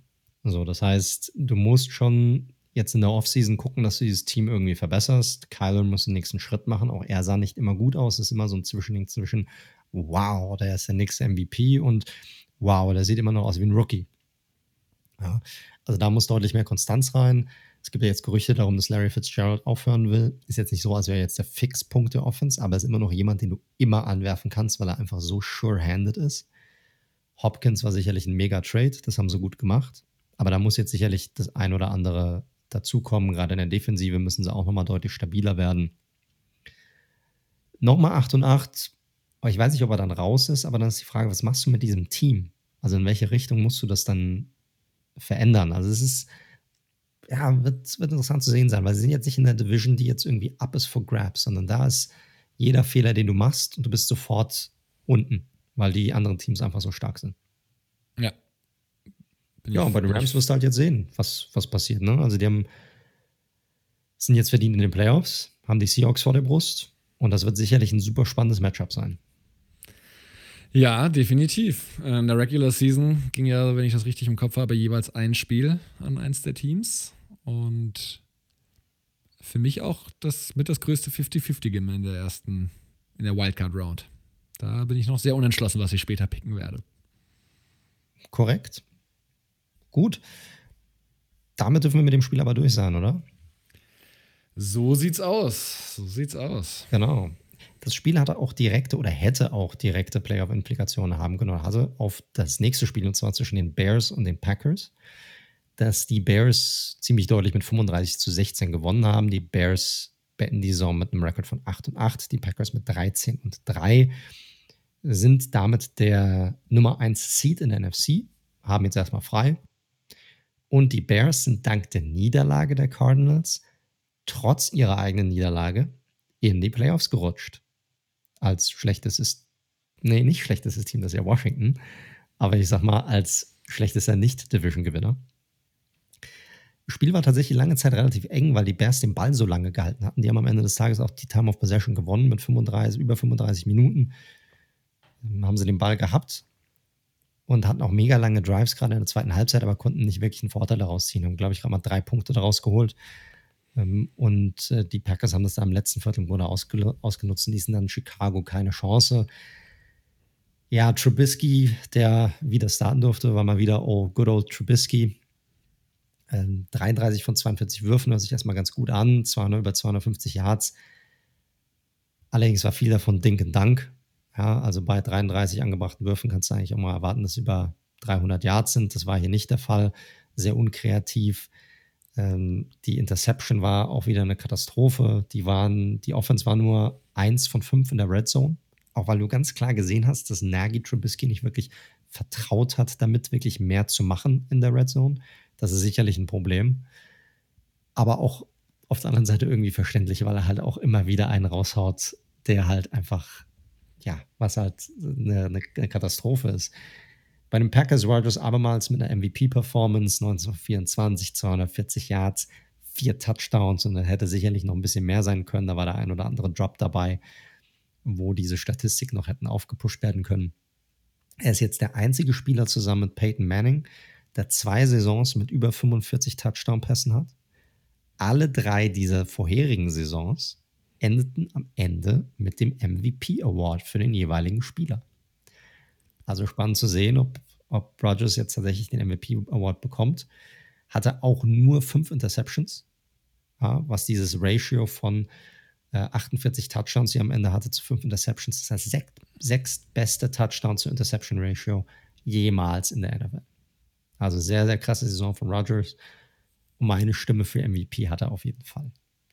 Muss ich sagen. Meine auch. Die schreibe ich immer auf den Zettel und dann wird sie keiner sehen.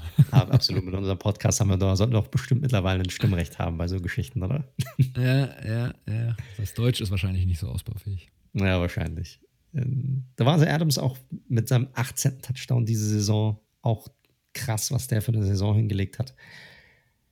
Ja, beide sind in den Playoffs. Die Packers, wie gesagt, dürfen sich erstmal ausruhen, dürfen einmal gucken, was die anderen Teams machen. Die Bears müssen jetzt direkt ran gegen die Saints. Das wird sicherlich nicht einfach. Dann wird man sehen, wie das Spiel dann am Ende des Tages ausgeht. Aber sie können sich freuen. Sie haben es tatsächlich mit ihren Leistungen irgendwie geschafft, in die Playoffs zu kommen. Ja, sehr schwankende Saison, ne? Sind ja was? 5-0, 5-1, 5-1, glaube ich, gestartet. Ja, dann waren genau. sie, glaube ich, fünf Niederlagen in Folge, 5 von 6 und dann hinten raus quasi so ein bisschen ausgeglichen reingependelt.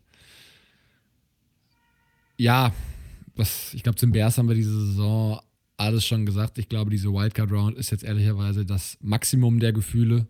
Aber hey, in einem Spiel ist alles möglich. Lassen wir uns überraschen. Korrekt. Und für Green Bay einfach sehr wichtig, wir hatten es letzte Woche ja bei dem Schneespiel angesprochen, dass die Playoffs durch Green Bay gehen werden. Und äh, spätestens die Saints haben da, glaube ich, gar keinen Bock drauf, sollte es zu dem Duell am Ende kommen. Mal schauen. Schauen wir mal. Wird, wird super spannend. Ich meine, Playoffs sind immer die geilste Zeit des Jahres. Also wird man sehen, was dabei rumkommt. Und ich hoffe natürlich auf viel, viel Schnee in Green Bay. Mehr als in Deutschland. Genau. Gut, kommen wir zum nächsten Spiel. Auch hier gab es ja nochmal Implikationen darauf, ob es in die Playoffs geht oder nicht. Und zwar zwischen den Cleveland Browns und den Pittsburgh Steelers. Die Steelers ja schon in den Playoffs, schoten deshalb auch den einen oder anderen Starter und haben das Spiel am Ende dann doch tatsächlich verloren gegen die Browns. Und zwar mit denkbar knapp mit 24 zu 22. Browns beenden die Saison mit 11 und 5, beenden ihre ihren Playoff-Drought, haben es tatsächlich jetzt mal geschafft. Ja, wie, wie fandst du das Spiel? War dann trotzdem am Ende des Tages eine enge Geschichte für Cleveland? Ja, da hatten sie wohl am Ende Angst, das Ziel so kurz vor Augen, dass sie es doch noch irgendwie verkacken könnten, weil lange Zeit sah es gegen, wie du schon angesprochen hast, die, die B11, wenn man so will, ähm, doch eigentlich sehr gut aus. Und Cleveland hat das lange echt eigentlich mit seinen klassischen Waffen, nämlich vor allem mit dem Running Game ähm, und ja, konkret 192 Rushing Yards mit äh, Nick Chubb als Leading Back, eigentlich da lange dominiert gehabt. Aber hinten raus, da hätten sie es fast nochmal noch mal aus der Hand gegeben. Aber vielleicht mal so ein bisschen der Reihe nach. Also bis tief ins vierte Quarter haben sie wirklich 24-9 geführt Also das war gerade wie von mir angesprochen relativ deutlich. Und dann führte Mason Rudolph, der zum einen ähm, nicht nur Big Ben ersetzte, sondern ja auch diese schöne Vorgeschichte hatte mit Miles Garrett, Gate letztes Jahr.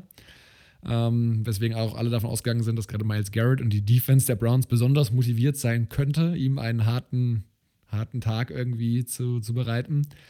Hielt sich aber alles in Grenzen und danach haben sie irgendwie auch noch, glaube ich, einen gemeinsamen Insta-Post oder irgendwie sowas abgesetzt. Also von daher, die Storyline wurde relativ schnell wieder runtergespielt. Und Rudolph du, der machte echt ein ordentliches bis gutes Spiel am Ende und hat sie am Ende, hatte 56% Completion Rate, das ist jetzt nicht so Bombe, aber 315 Yards und zwei Touchdowns, aber auch eine Interception und hat sie am Ende nochmal die Steelers in den letzten Minuten zweimal in die Endzone geführt. Ähm, und wenn dann die Two-Point-Conversion tatsächlich noch funktioniert hätte, dann hätte das Spiel theoretisch in die Overtime gehen können. Und das wäre natürlich was gewesen, was die Browns-Fans gar nicht gewollt hätten. Aber sie sind ja da nochmal von der Schippe gesprungen, auch unter anderem, weil Baker Mayfield echt wieder ein ganz gutes Spiel gemacht hat, auf jeden Fall. Ähm, sowohl am Boden war er mit 44 Yards unterwegs, hat auch am Ende das entscheidende First Down erlaufen. Und man hat ihm auch angemerkt, dass es ihm sehr gut tat, zum einen seine ganze, sein ganzes Receiver-Korb wieder zurückzuhaben mit Jarvis Landry und Co. Ähm, und dementsprechend aber auch wieder ein bisschen mehr Balance in der Spiel zwischen Run-Game und, und Passing-Game zu haben. Also hatte knapp 200 Yards am Ende, auch ein Touchdown, war fehlerlos und das sah alles wieder so ein bisschen mehr nach der Browns Offense auf, wie es die letzten Wochen war. Aber klar, am Ende natürlich unnötig knapp. Ja, sah, sah alles ganz gut aus, fand ich auch. Allerdings haben die, hat die Steelers Defense den Browns doch deutlich mehr Probleme bereitet, gerade diese B-Defense, als man erwartet hatte. Deshalb wird es umso spannender zu sehen sein, wie es jetzt im also jetzt am Wochenende sein wird, weil da gibt es ja das Rematch zwischen den beiden Teams. Und dann können die Steelers wieder mit, oder werden die Steelers sicherlich wieder mit ihrer A11 auflaufen auf beiden Seiten. Vermutlich, ja. Ja, ich, ich denke schon. Und ja, da wird man sehen, ob sie dann Cleveland deutlich mehr, noch mehr Probleme bereiten können. Weil ich fand, die Secondary hat eigentlich ganz gut, hat es eigentlich ganz gut gemacht. Ja. ja. Und ja, wird man schauen. Also wird sicherlich ein nochmal deutlich hitzigeres Matchup werden, glaube ich, jetzt am kommenden Wochenende. Ja, total. Also da ist natürlich jetzt auch, ich finde, du hast schon so das Gefühl, also für die, die es nicht wissen, Cleveland war auch das Team, was am längsten, also 2002 waren sie das letzte Mal in den Playoffs, also seit 18 Jahren und das war auch das Team, was am längsten eben nicht in dieser ja eigentlich so ausgeglichenen Liga in den Playoffs überhaupt war und dementsprechend habe ich schon das Gefühl gehabt, dass sie so ein bisschen ja, Angst vor der eigenen Courage, ne? Angst, dass es irgendwie, halt. ja, dass es halt irgendwie hinbekommen am Ende. Deswegen das jetzt geschafft zu haben, die Saison ist eh schon ein Erfolg und äh, Stefanski meiner Meinung nach auch ein heißer Card für Coach of the Year, was er da rausgezaubert hat innerhalb von einem Jahr. Ja, ja. Ähm, also ich will sagen, dieses Ziele haben sie jetzt auch erreicht, wofür sie viel investiert haben. Sie haben einer der besten O-Lines auf jeden Fall dieses Jahr. Und dieses Matchup, da gebe ich dir recht, nächstes Jahr gegen den, äh, nächstes Jahr, nächste Woche, nur so lange müssen wir nicht warten, nächste Woche, ähm, gegen die Defensive Front der Steelers wird sehr, sehr interessant zu sehen sein. Und auch, ne, wie schlägt sich Baker in seinem ersten Playoff-Match gegen den Veteran Big Ben, der er schon hundertmal gesehen hat? Spannend, sehr, sehr spannendes und auch nicht so ganz leicht zu einzuschätzendes Spiel, meiner Meinung nach. Nee, kann in beide Richtungen gehen. Aber kommen wir definitiv später noch dazu. Wir werden sicherlich nochmal ein bisschen detaillierter nochmal auf die einzelnen Wildcard-Games eingehen. Aber so viel dazu. Browns sind drin, Steelers waren eh schon drin. Gibt das Matchup nochmal in den Playoffs. Alles, was ihr jetzt darüber wissen müsst. Das Team, das von diesem Sieg der Browns allerdings natürlich nicht wirklich profitiert hat und aus den Playoffs tatsächlich jetzt auch draußen ist, sind die Miami Dolphins. Die mussten nämlich gewinnen gegen die Buffalo Bills und haben im Grunde genommen voll den Hintern versucht bekommen. Und zwar mit 56 zu 26. Die Bills beenden die Saison mit 13 und 3, diese fantastische Saison mit 13 und 3. Und die Dolphins sicherlich keine schlechte Saison. Beenden die Saison mit 10 und 6. Das hatte sicherlich vorher niemand erwartet gehabt. Aber trotz allem, wenn du so nah dran bist, enttäuschend. Kann man nicht anders sagen ja, Bills zerstören Playoff-Hoffnung. Allen mal wieder überragend und das, obwohl er nur eine Halbzeit gespielt hat. In einer Halbzeit 224 Yards, drei Touchdowns. Am Anfang war er ein bisschen shaky, hatte auch eine Interception dabei, aber danach war er im Grunde genommen unstoppable. Er hält jetzt den Rekord für die meisten Passing Yards in einer Saison in der Bills Historie, den vorher Drew Bledsoe innehatte. Dix mit sieben Receptions in diesem Spiel, der beendet die Saison als Reception und Receiving Leader, nicht nur für die Bills, sondern in der NFL mit insgesamt 127 Receptions für 1535 Receiving Yards, also krasse Saison. Da haben die Bills auf jeden Fall einen Hammer-Trade hinbekommen. Hast du mit der Zahnseite? Hast du es mit der Zahnseite mitbekommen am Spielfeldrand, dass er irgendwann da saß und sich die Zähne gereinigt hat? Nee, krass. Der Typ hat echt so einen Schatten, ey. Das ist echt. Aber das nur am Rande. Ja, bei den Dolphins war es halt, bei den Dolphins war es ein bisschen anders. Ne? Also Tua hat dann, durfte wieder ran. Hat er meiner Meinung nach ein fürchterliches Spiel. Also durfte den Ball fast 60 Mal werfen, brachte davon 35 an, hatte einen Touchdown. Der kam aber in Garbage Time, um ganz ehrlich zu sein, und davor drei Interceptions und dazu auch echt viele, viele schlechte Würfe. Also, das war wirklich, ich sag mal, Werbung in eigener Sache hat er nicht gemacht für sich. Ähm, Drops der eigenen Receiver kamen natürlich dann noch dazu. Es gab auch kein Running, Running Game wirklich. Ja, also, das ist auch, auch ein Problem. Man muss ich gebe ihm nicht die komplette Schuld, aber wie gesagt, Dolphins mussten das Spiel gewinnen, sahen aber am Ende tatsächlich aus wie das Team, für das es um nichts mehr ging. Und das war halt so ein bisschen das Problem in diesem Spiel. Die Bills, für die es tatsächlich um nichts mehr ging, die haben nochmal alles rausgeholt gehabt, brauchten auch am Ende des Tages auch nur eine Halbzeit, um wirklich alles klar zu, klar zu machen, das Spiel zu regeln. Hm, Howard, Xavier Howard auf Seite der Dolphins hatte die, seine zehnte Interception in dieser Saison. Ich denke, das ist auf jeden Fall erwähnenswert hier. Rekord liegt weiterhin bei 14 von Night Train Lane von den, von den Rams. Schon ein bisschen länger her, aber auch. Ja, ja. Ich glaube, 1952 war das. Also existiert auch schon, weil der Rekord wird definitiv auch schwierig zu brechen sein, aber 10 Interceptions finde ich schon relativ krass. Das kann man noch dazu sagen. Dolphins, ja, die haben den Nummer 3 Pick dank der Texans in diesem Draft. Frage ist, was machen sie damit? Ja, ich bin da auch noch irgendwie ein bisschen unentschlossen. Also vielleicht mal erwähnen, sie konnten diesmal, sie hätten es sicherlich gemacht, aber sie konnten Fitzpatrick diesmal nicht reinbringen, weil äh, auch der war, glaube ich, auf der Covid-Liste. Also er war auf jeden Fall nicht im Roster. Das heißt, korrekt, ja. Diese klassischen Moves, die sie die letzten Wochen gegen Raiders und Co. gemacht hatten, das fiel diesmal weg. Ich habe gar nicht im Kopf, wer der Backup war, aber auf jeden Fall keiner, der das Level hätte, äh, es rumzureißen. Und Tour, hui, also ist natürlich auch bitter, weil man den direkten Vergleich mit Joe Burrow und Justin Herbert natürlich hat, aber der hat echt wenig gezeigt dieses Jahr. Das muss man leider sagen. Und jetzt überlegst du natürlich, ne, dritter Pick, es ist echt eine geile Quarterback-Klasse. Äh, Justin Fields hatten wir schon angesprochen, der könnte an drei auch noch verfügbar sein. Zach Wilson auch. Zach Wilson auch. Ähm, schwierig, weil ich andererseits denke, die Dolphins haben aber auch noch ein paar andere Baustellen. Ne? O-Line könnte ein Upgrade vertragen, Wide Receiver könnte ein Upgrade vertragen. Es ist die Frage, ob sie sagen, ey, ja, Tour war schleppend. Ähm, was ich gelesen habe, übrigens, der OC ist, wird auch gefeuert. Ähm, ja, da habe hab ich gerade gelesen, ist ah. also ESPN wieder zurückgerudert, war eine falsche ah, okay. Information. Okay, gut, dann vergesst, was ich gesagt habe ich meine, es ist natürlich krass, ein Rookie mittlerweile. Du weißt ja, wie es früher war, ne? wo, wo, Rookies auch erstmal zwei Jahre gesessen haben. Jetzt müssen sie irgendwie gleich in ihrer ersten Saison irgendwie gleich irgendwie die Sterne vom Himmel spielen. Die, ich glaube einfach, diese Entwicklung des Teams war für alle ein bisschen zu schnell und ja eigentlich auch vor allem aufgrund der Defense, die so viele Turnover kreiert hat. Aber im Endeffekt kommt es einfach auf die Frage an. Denkst du, auf Basis dessen, was du sowohl im Training siehst, als natürlich auch in den Spielen, Tour ist mein Quarterback der Zukunft? Dann würde ich eher, sage ich mal, in Pieces um ihn rum investieren. Wenn du sagst, ich bin mir unsicher, dann musst du eigentlich fast den Draft nutzen. Das Problem ist halt, dass sie halt diesen dritten Overall-Pick haben. Das ist halt das Problem. Ne? Wenn, wenn sie den jetzt nicht hätten und sie hätten jetzt ihren normalen Pick, ich glaube, dann ist es eine relativ einfache Entscheidung, die du hier triffst. Ja? Aber die Idee ist ja, dass du nicht so oft so weit oben draftest. Und Richtig. so wie die sich, und du willst ja dieses Team, das sah jetzt die Saison schon echt gut aus. Und du willst ja weiter improven, du willst es ja weiter aufbauen. Also ist die Idee, hey, wir sollten uns über die nächsten Jahre auf diesem Niveau ungefähr halten. Also wirst du nicht unter den Top 3 picken, wie du es gesagt hast. Die Quarterback-Klasse sieht relativ gut aus, jetzt in diesem Draft. Also wann hast du die Chance, jetzt nochmal zuzugreifen?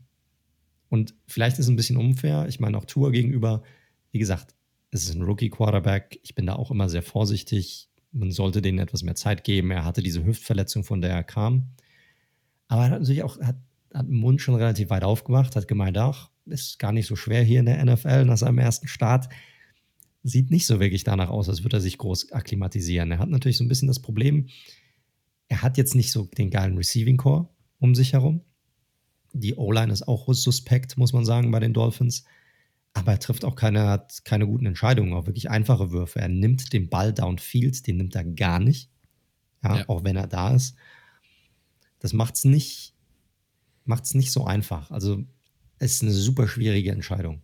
Ist das. ist die Frage, wie evaluierst du die Quarterbacks in diesem Draft? Und ist da einer dabei an Nummer drei, wenn du pickst, den du höher evaluierst, also Tua evaluiert hast, auch jetzt nach dieser Saison? Ist das der Fall? Musst du den grünen Button drücken, ist einfach so. Ja, Hätten, also, sie mal ten, hätten sie mal Tannehill länger behalten damals, ne? dann ständen sie jetzt nicht vor der Frage. Nein, Schwachsinn natürlich.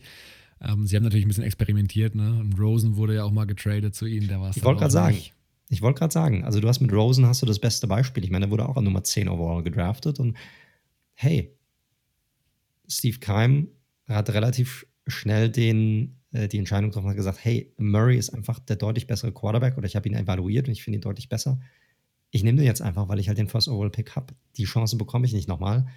Dann ist das halt so. Fertig. Ja.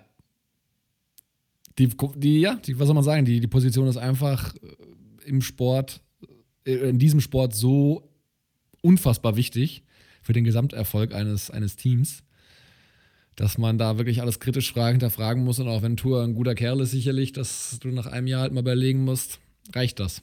Aber wir werden sehen. Es wird ein spannend eins der Off-Season-Themen sein, auf jeden Fall. 100 Korrekt. Auf der anderen Seite die Bills. Die müssen jetzt in der Wildcard ran und zwar gegen die Colts. Das wird auch kein uninteressantes Duell. Das wir auch nachher nochmal im Detail besprechen. Also die müssen ran, haben eine geile, aber haben aber jetzt schon eine richtig geile Saison hinter sich. Sind jetzt auch wieder in den Playoffs. Josh Allen sieht aus wie ein zukünftiger MVP. Diese Saison, obwohl er echt viele geile Sachen gemacht hat, ist meiner Meinung nach Rogers einfach nochmal nochmal einen Ticken besser, aber einfach ein geiler, geiler Spieler. Kann man nicht anders sagen. So ist so. Kann man nicht, kann ich nichts hinzufügen. Gut, dann können wir auch zum nächsten Spiel kommen. Und zwar zwischen den Houston Texans und den Tennessee Titans. Bei den Titans ging es noch um was. Und zwar um den Sieg in der Division. Und den haben sie auch hinbekommen. Und zwar mit einem deutlich knappen 41 zu 38 Sieg gegen die Houston Texans. Der deutlich knappe Sieg, das gefällt mir gut. also dann erkläre ich euch mal, wie dieser deutlich knappe Sieg zustande kam. Also eigentlich war das Spiel so ein bisschen, wie man es erwartet hat, nur eben knapper. Denn 41-38 war natürlich so ein richtig schöner offensiver Schlagabtausch und da haben eigentlich mal so beide Teams in die Waagschale geworfen, wo ihre Stärken liegen und auch ganz klar gezeigt, wo sie ihre Schwächen haben, nämlich auf der defensiven Seite im Endeffekt war das das Spannendste an dem Spiel eigentlich auch so, es gibt mehrere Storylines äh, zu einer ganz entscheidenden historischen, komme ich gleich, aber um euch mal kurz abzuhören, wie das Spiel am Ende ausgegangen ist, weil das hatte ein durchaus ja, spannendes Finish. Äh, so anderthalb Minuten vor Schluss haben erstmal, sind die Titans erstmal wieder in Führung gegangen mit einem Run von Tannehill. Dann haben die Texans nach einem 51 Yard Field Goal ausgeglichen. Es waren aber noch, noch, es waren noch 18 Sekunden zu spielen. Und das reichte Tannehill, um einfach mal einen 54-Yard-Pass, der aber auch wieder erbärmlich verteidigt war, muss man ehrlicherweise sagen, ähm, auf AJ Brown zu platzieren. Und dann aus 37 Yard Entfernung der Practice Squad Kicker Sam Sloman, der nicht nur alle Extrapunkte, sondern auch seine Field Goals alle traf, hat quasi diesen Sieg gesichert. Practice Squad Kicker deswegen, weil Steven Gottkaus, Panther und Kicker standen auf der Covid-Liste. Auch eine spezielle Situation, ähm, die man als Team erstmal handeln muss. Da hat man nämlich nicht so die Kadertiefe sonst. Und das war das Ende dieses Spiels. Auch ein bisschen seltsam von Texans, weil die meiner Meinung nach, so wie Watson aufgezogen hat, auch ein bisschen sehr auf dieses Field Goal und den Ausgleich gegangen sind. Da hätte man noch ein bisschen mehr riskieren können, aber sei es drum. Storyline, jetzt kommen wir dazu, war nämlich Derrick Henry. Wir haben die letzten Wochen immer so ein bisschen gerechnet, na, schafft das noch, diese magische 2000 Yards-Marke zu knacken? Und er brauchte tatsächlich deutlich über 200 in diesem Spiel und das hat er geschafft. 250 Rushing Yards und zwei Touchdowns war nicht nur neuer Franchise-Rekord, sondern er hat jetzt auch insgesamt in dieser Saison wahnsinnige 2027 Rushing Yards und ist damit in der ganzen NFL-Geschichte überhaupt erst der achte Spieler, der diese Marke durchbrochen hat. Also, auch wenn er es nicht hören wird, äh, Props an King Henry von allen. Wir, er hat uns auf jeden Fall Lügen gestraft. Wir haben es schon oft gesprochen, dass, er, dass wir ihn nicht in unserem Running Back Ranking drin hatten. Als purer Runner, da kann er was, das muss man sagen. Ein zweites Mal hintereinander, dass er jetzt Rushing Leader ist. Ja, war es ja letzte Saison schon, das ist jetzt diese Saison mit deutlichem Vorsprung auch geworden, über 2000 Yards Rushing. Mehr kannst du dazu gar nicht sagen. Wahnsinn, der Typ. Hammer. Was der mit seiner Masse auch immer noch an Speed und auch an Cuts hinbekommt, ist die, die Vision, die er hat beim Laufen, ist einzigartig in dieser Kombination. Ja, definitiv. Kann man nicht anders sagen. Also, das war so beeindruckend, dass selbst Tannel wieder mit einer sehr guten Leistung ähm, hatte einen Passing-Touchdown und zwei selbst erlaufen. AJ Brown hatte ich gerade angesprochen, hatte auch wieder zehn Receptions für über 150 Yards und einen Touchdown. Also diese Offense, gerade dieses Dreigespann, Brown, Henry und Tannel, macht einfach Spaß, kann man nicht anders sagen. Und es ist auch endlich mal passiert bei den, auch wenn die Defense ansonsten wirklich nicht, nicht viel abgeliefert hat, der Pass Rush ist ein bisschen erwacht. Die waren nämlich vorher letzter mit 15 Sacks in 15 Spielen und da haben sie jetzt mal eine Schippe draufgelegt und vier Sacks in einem Spiel, allerdings auch gegen eine mal wieder sehr, sehr wackelige O-Line der Texans, ähm, wo auch ihr bester Spieler mit Larry Mitanzi noch nicht gespielt hat, aber kann man ja mal erwähnen. Zu den Texans gar nicht so viel zu sagen. Ähm, Watson hat gerade in der zweiten Halbzeit nochmal extrem aufgedreht und so seine ganze, ich glaube, da hat er einfach nochmal Bock gehabt zu zeigen, was er so am Wurfrepertoire hat. Da war alles dabei, von geilen Deep Balls, richtige Laser, schöne äh, Floater, kleine so Touch-Passes, die er da angebracht hat. Meistens da wieder Brandon Cooks auch gefunden, der über 160 Yards und zwei Touchdowns hatte. Ähm, ja, Watson, spannender, spannender Quarterback auf jeden Fall. Der macht Spaß, aber Texans, da muss man mal gucken. Wenig Draftkapital, wir hatten es ja angesprochen. Der Pick, der hohe, der vermeintlich, der liegt bei den Dolphins. Von daher kann ich Texans-Fans nicht so viele Hoffnungen auf eine rosige Zukunft machen. Aber wie siehst du das? Nee, und da siehst du auch, dass der Quarterback halt einfach nicht alles ist und dass dieser Sport einfach der, der ultimative Teamsport ist. Du brauchst halt einfach alle. Deshalb auch die Sache vor, wenn Teams ja, jetzt absichtlich Spiele verlieren oder jetzt nicht verlieren. Drei, vier Draft-Positionen im Draft, ganz ehrlich, das macht nichts aus. Gar nichts. Weil ein einzelner Spieler, den du damit bekommst, kann nicht deinen gesamten Franchise umdrehen. Das wird weder für die Jets noch für die Jaguars jetzt auch der Fall sein, auch wenn dann Trevor Lawrence kommt. Du brauchst halt andere Sachen drumherum. Du brauchst eine O-Line, die funktioniert, die für dich blockt. Du brauchst Receiver, die sich separieren. Du brauchst eine Defense, die ein anderes Team stoppen und aufhalten kann meine, wir haben es die Saison gesehen, Dak Prescott hat im Grunde genommen, selbst als er schon verletzt war, äh, noch drei Wochen später irgendwie die Passing Yard Liste angeführt, startete aber, startete aber trotzdem irgendwie 0-4 oder 0-5 für die Cowboys. Also es war, äh, es ist einfach schwierig. Ein Quarterback ist super, super wichtig und wenn du einen guten hast, dann bist du auf jeden Fall auf dem richtigen Weg. Aber du brauchst halt alles drumherum auch und das muss funktionieren. Und das ist einfach bei den Texans nicht der Fall. Und im Draft können sie es dieses Jahr nicht rausholen. Der Cap Space wird auch nicht mehr werden mit, mit, dem, mit dem Cap jetzt in der neuen Saison. Boah, das ist keine, wie du gesagt hast, das wird auch keine äh, rosige Saison nächstes Jahr für die Texans werden. Nee, denke ich auch nicht. Und zu den Titans kurz, die haben zum ersten Mal, auch wenn sie letztes Jahr auch schon sehr gut waren, haben sie aber zum ersten Mal seit 2008 wieder die AC South gewonnen. Ähm, wie gesagt, in den Playoffs waren sie dadurch, dass sie im späten Fenster gespielt haben, schon vorher, dadurch, dass Miami eben verloren hatte. Und jetzt geht es gegen die Ravens wie im Vorjahr. Und das ist natürlich so das Battle der besten Rushing-Offensiven. Die einen erzielen 192 Yards per Game im Schnitt und die anderen 168. Um das mal für euch einzuordnen, der Rest der Top 10, also das dritt- bis zehntbeste Rushing-Team, hat zwischen 148 und 125. Also da ist schon nochmal ordentlich Luft, was danach kommt. Also sehr, sehr spannendes Spiel, was wir da am Wochenende sehen werden. Ja, ich glaube auch. Ich glaube, das wird ein, ah, ich weiß nicht, also wird ein super interessantes Matchup werden, auf jeden Fall. Könnt mir vorstellen, dass es eng wird, sehr runlastig auf jeden Fall. Most likely. Genau. Gut, kommen wir zum nächsten Spiel. Und zwar zwischen den Colts und den schon vorhin genannten Jaguars dass die Colts gewinnen mussten, wenn sie in die Playoffs wollten. War ein Must-Win-Game. die es auch taten mit 28 zu 14, beenden die Saison mit einem Rekord von 11 und 5. Die Jaguars beenden den Rekord mit 1 und 15. Ähm, die Saison mit einem Rekord von 1 und 15 haben den Number One Overall Pick. Und die Colts hätten das hier noch fast verkackt, um ganz ehrlich zu sein. Die lagen eigentlich vorne, dann kamen die Jaguars zurück, äh, sehr nah dran und hatten tatsächlich auch unzählige Chancen, dieses Spiel noch enger zu gestalten. Also wo die Colts einfach nicht mehr den, den Ball äh, be bewegen konnten. Aber die Offense der Jaguars waren einfach nicht gut genug. Die Defense konnte sie immer wieder aufhalten.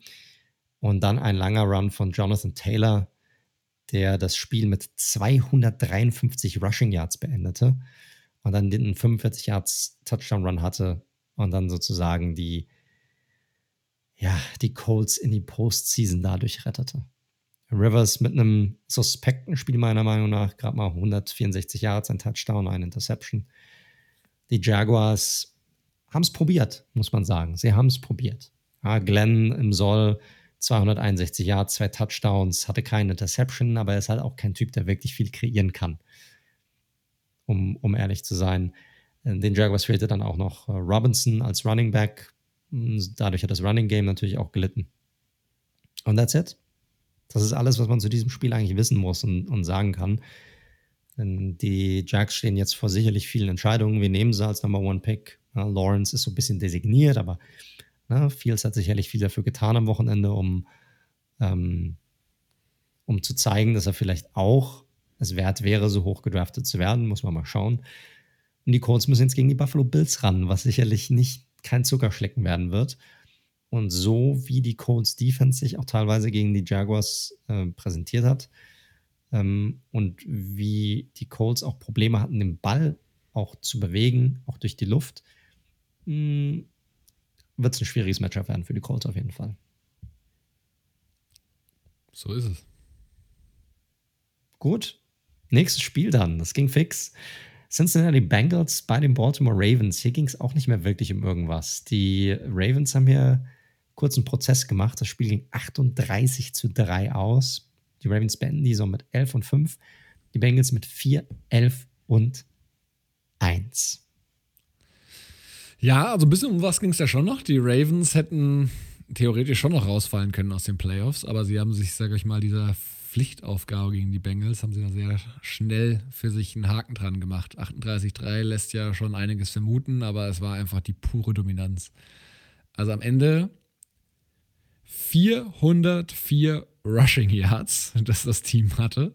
Und es fehlten nur 19 Yards zum alten Rekord, zum Rushing-Rekord der NFL, den deine New York Giants immer noch halten. Äh, der ist übrigens über 70 Jahre alt.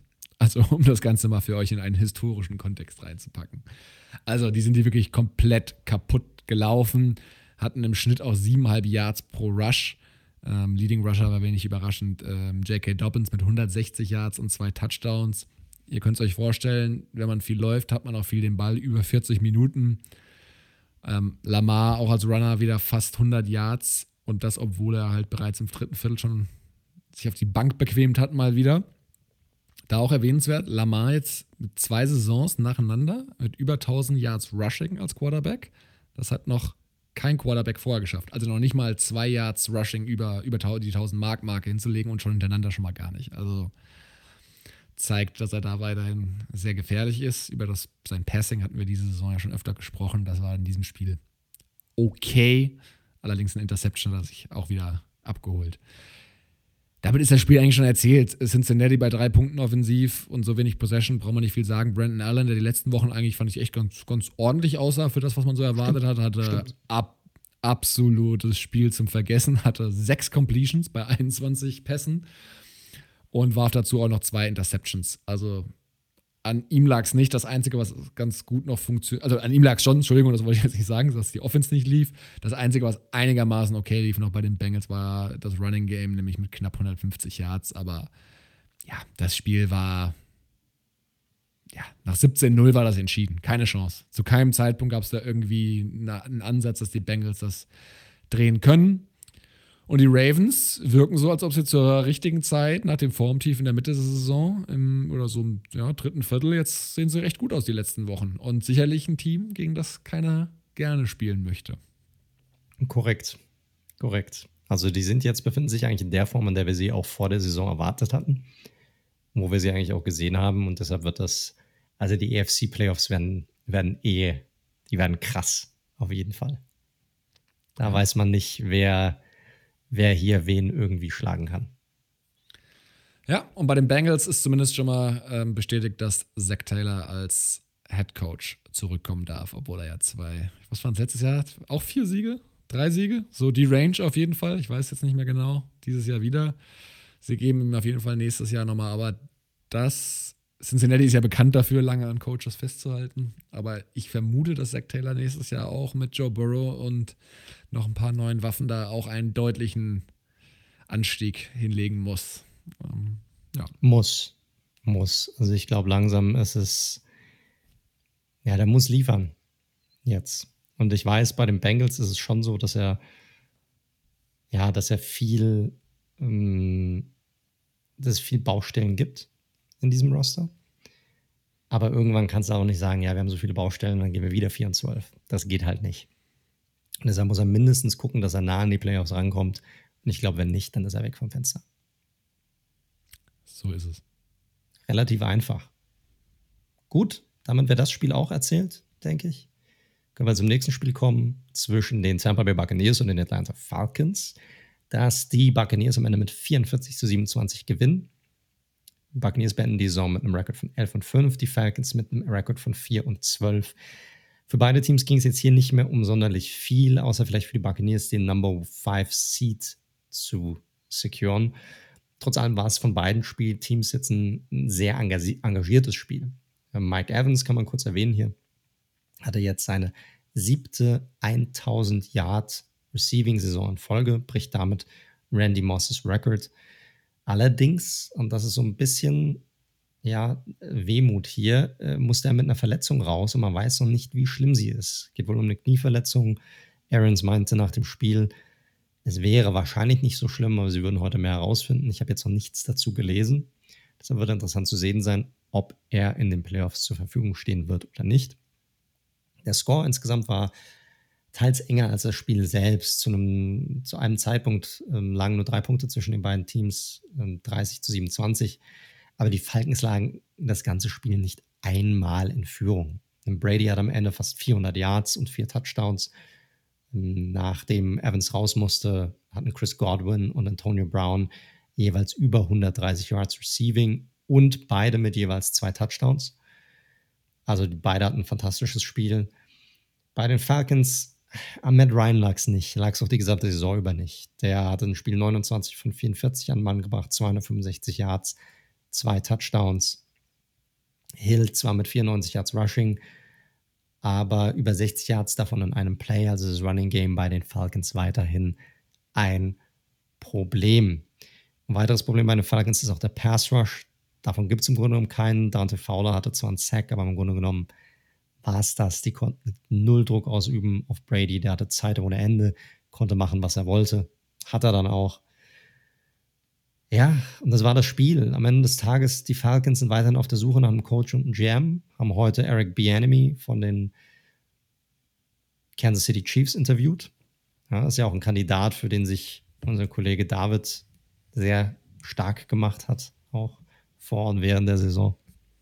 Wird spannend zu sehen sein, ob er tatsächlich in die enge Auswahl kommt oder nicht. Und die Bucks haben sich mit diesem Sieg äh, die Möglichkeit erarbeitet, gegen das NFC East Team zu spielen in der Wildcard Round und dürfen jetzt gegen das Washington Football Team ran.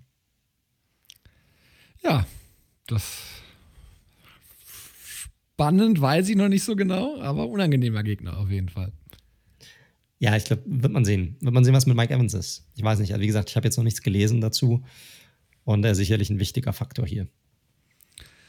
Ja, schwierig, ne? Also es sah, man soll ja immer mit so Fernsehdiagnosen vorsichtig sein, aber das Knie hat schon eine sehr unschöne Bewegung gemacht, ehrlich yep. gesagt. Also das yep. würde mich schon sehr wundern, ehrlich gesagt. Und ja, umso wichtiger, da er hat ja noch ein paar andere äh, Receiver. Hat noch ein paar Waffen und hat noch ein paar Waffen. Das dürfte, sollte gegen Washington eigentlich keine Ausrede sein. Aber mal gucken, vielleicht schätzt es ja anders ein. Wir kommen ja später noch dazu. Korrekt. Gut, nächstes Spiel auf unserer Liste. San Francisco 49ers gegen die Seattle Seahawks. dass die Seahawks knapp gewonnen haben mit 26 zu 23. Die Seahawks beenden dieses Spiel, äh, dieses Spiel, diese Saison mit einem Rekord von 11 und 5. Die Niners mit einem Rekord von 6 und 10. Und auch hier ging es am Ende des Tages im Grunde ja nur noch um die Seed-Platzierung der Seahawks. Genau, so war es. Und hatte ich das Gefühl, das hat man teilweise im Spiel auch so ein bisschen angemerkt. Also es war drei Quarter lang wirklich kein schön anzuschauendes Spiel. Stand auch 9 zu 6 ähm, zu Beginn des, des, des letzten, letzten Quarters.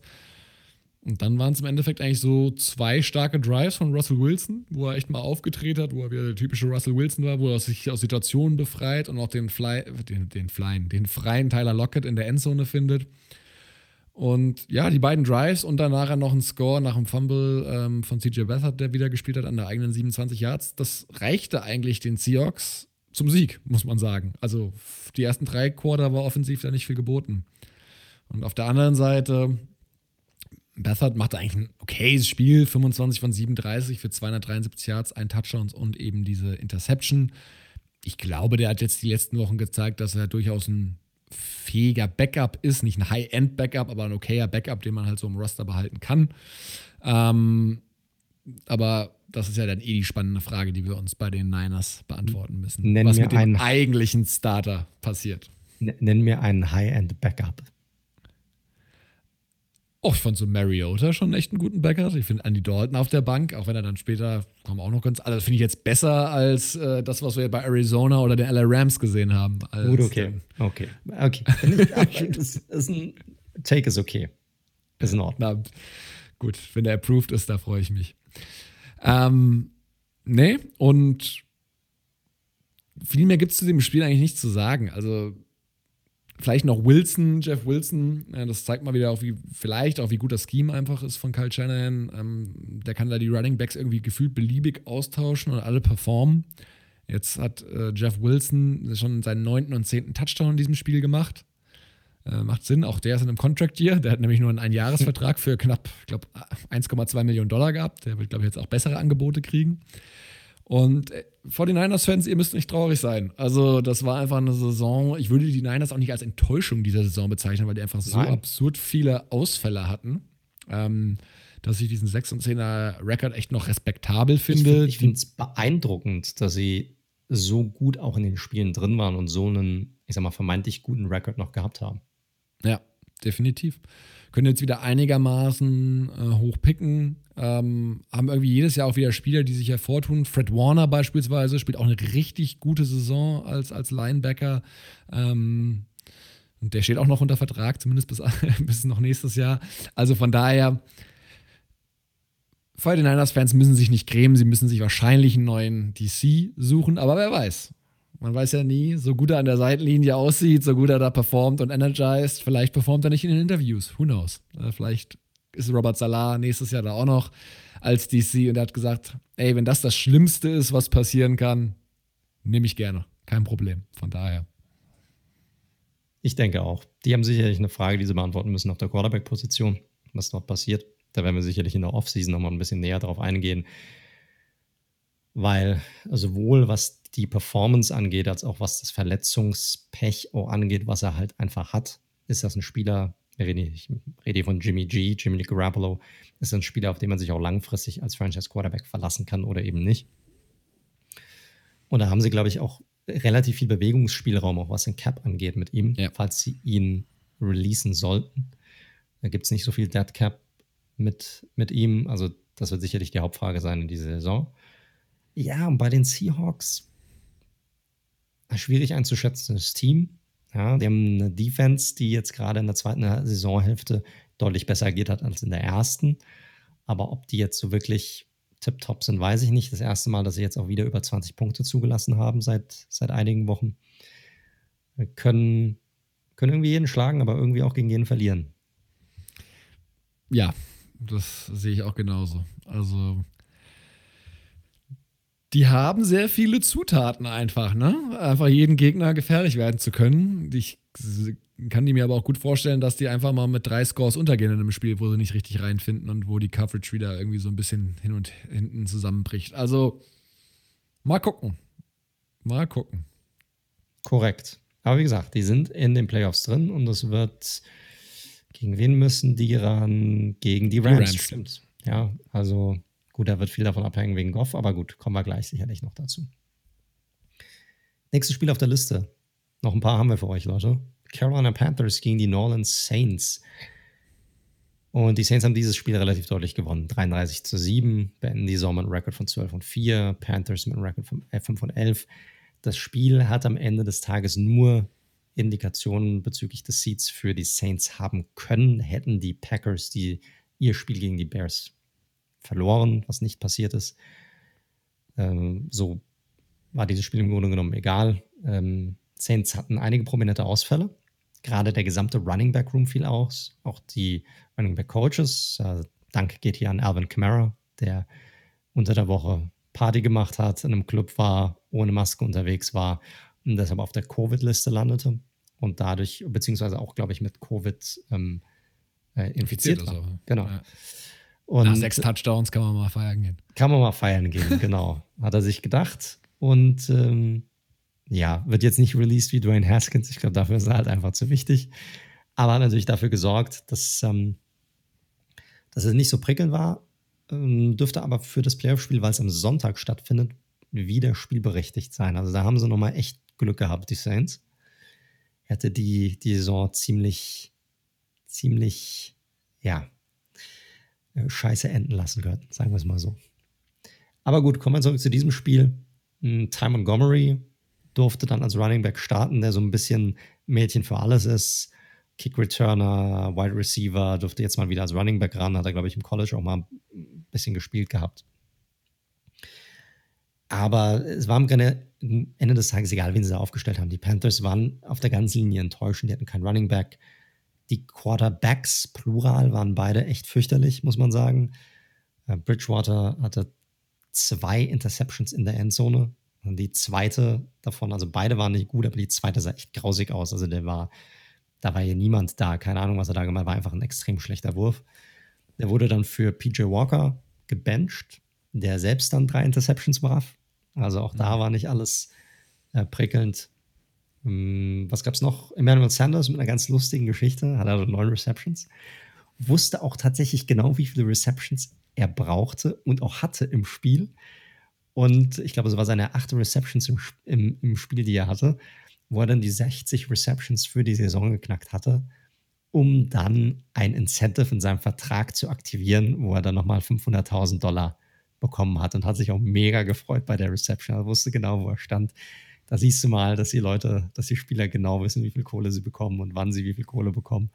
Also relativ amüsant. Der, das sagt ihm der Agent schon im Zweifel vom Spiel. Absolut. Das gab auch eine schöne an der Sideline mit, mit Sean Payton, wo er ihm irgendwie nochmal so ein bisschen abklopft und sowas. Ich meine, die Calls müssen ja auch erstmal dahin gehen, ne? dass das Sanders entsprechend das die, die, die ja. Targets auch bekommt. Äh, aber ich glaube, Sean Payton, der ist auch so ein Players Coach, der hat das auch schon so ein bisschen auf dem Schirm gerade in so einem Spiel und tut da den Jungs auch gerne mal einen Gefallen. Ja. Er hat ja auch, ich meine, ist ja auch ein guter Receiver, kann man ja auch nichts sagen. 60 Receptions Eben. machst du nicht einfach so. Und ähm, ja, Michael Thomas ist ja auch noch ausgefallen, dann Alvin Kamara nicht da. Also irgendjemand muss ja diesen Ball werfen. Und er ist halt ein sehr verlässlicher Receiver. Wie gesagt, also neun Receptions am Ende. Was kann man noch zu dem Spiel sagen? Die Saints, ja, wie gesagt, die hatten hier das First Round Bye nicht wirklich in der eigenen Hand und mussten gucken, dass die Packers verlieren. Das ist nicht geschehen. Taten aber trotzdem alles dafür. Camara wahrscheinlich wieder dabei. Michael Thomas wahrscheinlich auch wieder dabei. Ja, dadurch ist dann das komplette Offensivarsenal, steht den Saints auf jeden Fall wieder zur Verfügung. Und zu den Panthers, was will man da groß sagen? Die könnten sicherlich einen Quarterback gebrauchen, der besser spielt. Ja. Also das Spiel hat auch mal wieder gezeigt, dass Bridgewater wahrscheinlich nicht mehr als ein Stopgap-Quarterback ist. Und sind einige Quarterbacks im Draft, sind einige Quarterbacks, die auch in der Free Agency zur Verfügung stehen. Auch da wird sicherlich eine Entscheidung gefällt werden müssen, wie es dort weitergeht. Da glaube ich sehr fest daran, dass die im Draft einen auswählen werden. Da glaube ich tatsächlich auch nicht an einen erfahrenen in der Free Agency. Ähm, die, Tipp, die picken Top 10. Ähm, da können wir uns, glaube ich, auf ein junges, frisches Gesicht freuen in Carolina, je nachdem. Sofern dann noch derjenige, den sie haben wollen, tatsächlich auch noch zur Verfügung steht. Das wird das man dann sehen. Richtig. Das ist richtig, ja. Gut. Damit können wir auch zum nächsten Spiel kommen. zwischen den Detroit Lions und den Minnesota Vikings. Da ging es tatsächlich um gar nichts mehr in diesem Spiel. Jetzt sind wir angekommen. Jetzt kommen nur noch Spiele, wo es wirklich äh, um die Ehre ging, um Incentives vielleicht noch bei dem einen oder anderen, aber auf jeden Fall nichts mehr, was in irgendeiner Form mit Playoffs zu tun hatte. Ja. Und korrekt. Und trotzdem war es ein relativ unterhaltsames Spiel. Ich meine, das Ding ging 37 zu 35 aus für die Vikings, die die Saison mit einem Rekord von 7 und 9 beenden. Und die Lions beenden es die Saison mit 5 und 11. Für beide sicherlich eine enttäuschende Saison.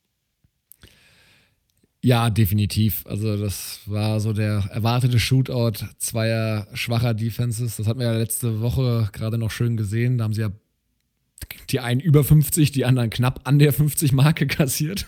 Von daher ist das Endergebnis nicht ganz, ganz überraschend.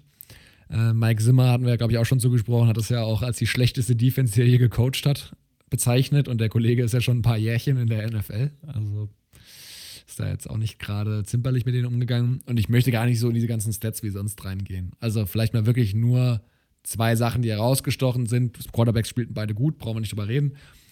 Zwei Receiver nämlich. Zum einen Marvin Jones, auch hier Contract Year wieder angesagt. Eh spannend. Kenny Golladay läuft aus, der viel verletzt war. Marvin Jones läuft aus. Danny Amendola läuft aus.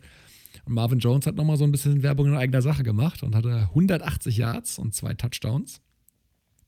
Also, das sah sehr gut aus. Hätte noch einen dritten Touchdown haben können. Der wurde ihm aber von den Referees äh, weggenommen, äh, weil angeblich der Ball den Boden berührt hätte. Also, schwieriger Call, zumal die vorher schon bei einer lächerlichen Roughing the Passer Strafe ausgesprochen hatten gegen die Lions, aber sei es drum. Und auch hier Credits. Justin Jefferson hatte wieder über 100 Yards und zwar deutlich 133 Yards und hat sich den All-Time-Record von Anquan Bolden geholt. Das war der Rekord für die meisten Receiving Yards in der Rookie-Saison.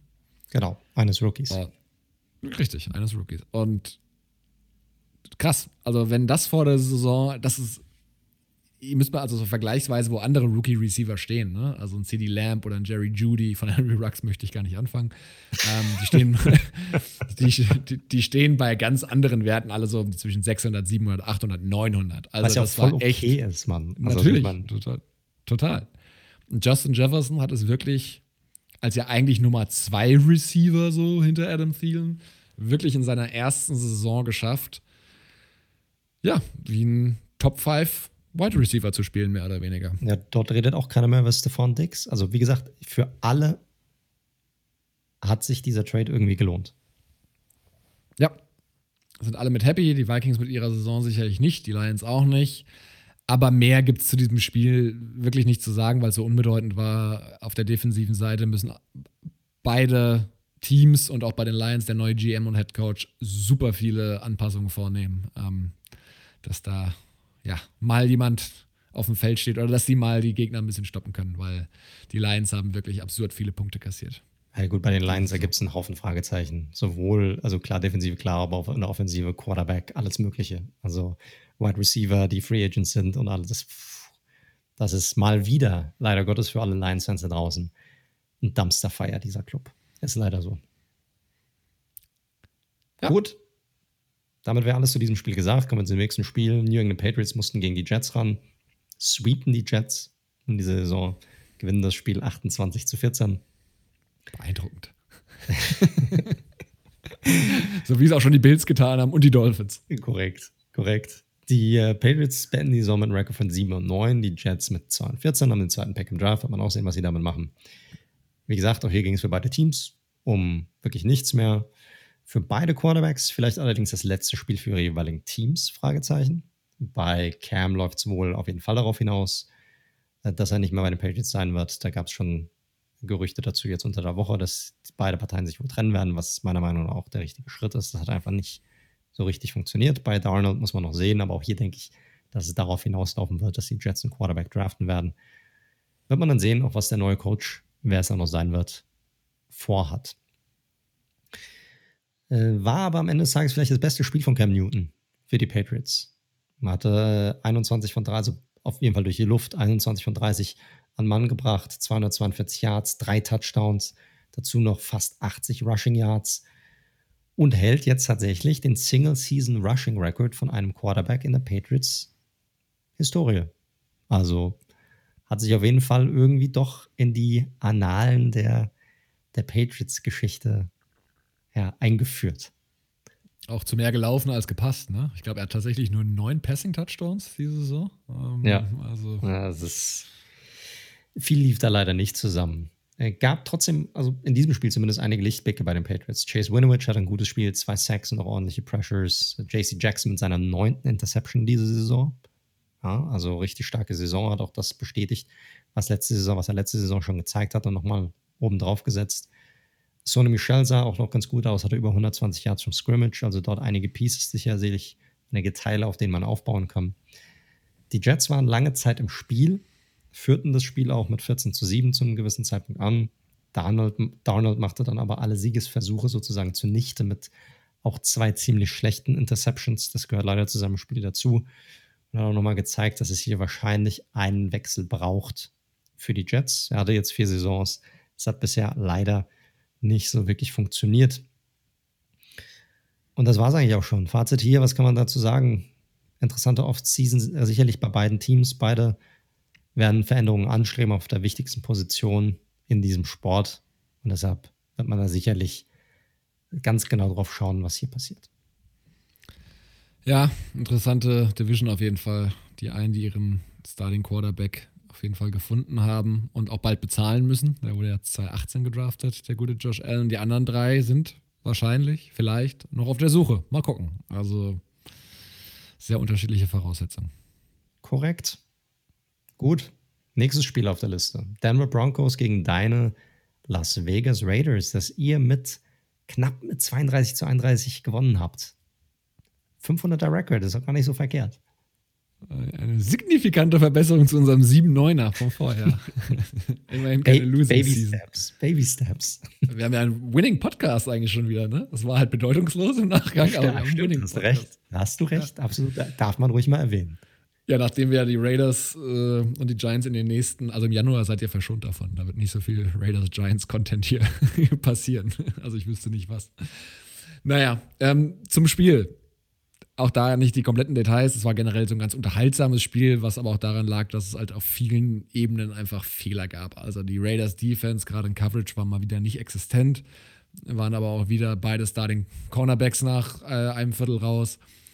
Referees, ich sage das selten, weil ich finde, das gleicht sich auch über die Saison durchaus aus in dem Spiel und es ging um nichts, also ich habe das entspannt gesehen, aber 14 zu 4 Penalties und auch wirklich, also Wallard, als ich ihm Verteidiger in den Weg gestellt hat, eine Offensive Pass Interference bekommen. Und so Geschichten, also das war ein bisschen seltsam. Und vorneweg, Vic Fangio. Ähm, die Timeout also, war geil. Ich habe die nicht null gerafft. Er hat zwei genommen am Ende. Einmal, als die Raiders, be bevor sie überhaupt in die Endzone gekommen sind, ganz am Ende, Leute, als es quasi darum ging, die Raiders sind nämlich im Rückstand hinterhergelaufen ähm, und mussten einen Touchdown erzielen, um auszugleichen. Und Einmal hat Vic Fangio eine genommen, bevor sie in die Endzone sind. Und dann waren die Raiders, die sind dann für, hatten keinen Bock auf Overtime, haben gesagt, scheiß drauf, letztes Spiel, wir gehen auf zwei Punkte, wir wollen den Sieg. Und Gruden hat auch danach zugegeben, mit auslaufender Uhr halt schon so, sie, die haben dreimal den Play-Call gewechselt und erst wollten sie mit zwei Tight Ends auf dem Feld und dann mit Keim und dann doch wieder. Und er hat gesagt, ey, wir hätten die 5-Yard-Penalty für Delay of Game nehmen müssen, wenn Fangio nicht die Timeout genommen hätte tatsächlich. Und so kam es, wie es musste. Hat die auch Timeout ein wurde Geschmäckle, ne? Ja, definitiv, sagen. definitiv. Also spricht jetzt auch nicht für Gruden an der Stelle, aber sei es drum. Ihr könnt es euch vorstellen, wie es gelaufen ist. Derek Carr, der ansonsten so ein Hoch und Tief hat in dem Spiel, ähm, hat den Pass punktgenau angepasst zu Darren Waller. Und die Two-Point-Conversion war erfolgreich und die Raiders haben das letzte Spiel gewonnen. Und das, obwohl sie vier Turnover hatten und die Broncos kein Turnover. Drew Lock blieb nämlich ohne Turnover und machte auch ein okayes Spiel, aber meiner Meinung nach weiterhin nicht die Zukunft. Und bei den Raiders, wie gesagt, vier Turnover. Einen auch von tatsächlich von Darren Waller mit verschuldet, aber der hatte jetzt einfach mal eine, als Thailand eine 1200 Reception, Receiving Yards Saison. Er war damit zehntbester Receiver, was das angeht. Und mit den 107 Receptions einer Saison hat er den Rekord von der alten Raiders-Legende Tim Brown geknackt. Also von daher Darren Waller die letzten Wochen sicherlich der Mann, der uns überhaupt so einigermaßen noch Freude bereitet hat. Ansonsten gibt es nicht viel zu sagen. Jacobs sah Lola, so lala aus, hat aber trotzdem mal wieder zwei Touchdowns und in seiner zweiten Saison auch wieder die 1000 Yards Rushing-Marke geknackt. Zu Fangio habe ich jetzt gerade eben noch was nachgelesen. Also er bleibt wohl und John Elway hat jetzt angekündigt, dass es äh, quasi unter ihm noch ein GM installiert wird, der genau wie der Coach an ihn reporten darf. Also auch Elway hat mit irgendeinem Move mal wieder seinen Job gesichert.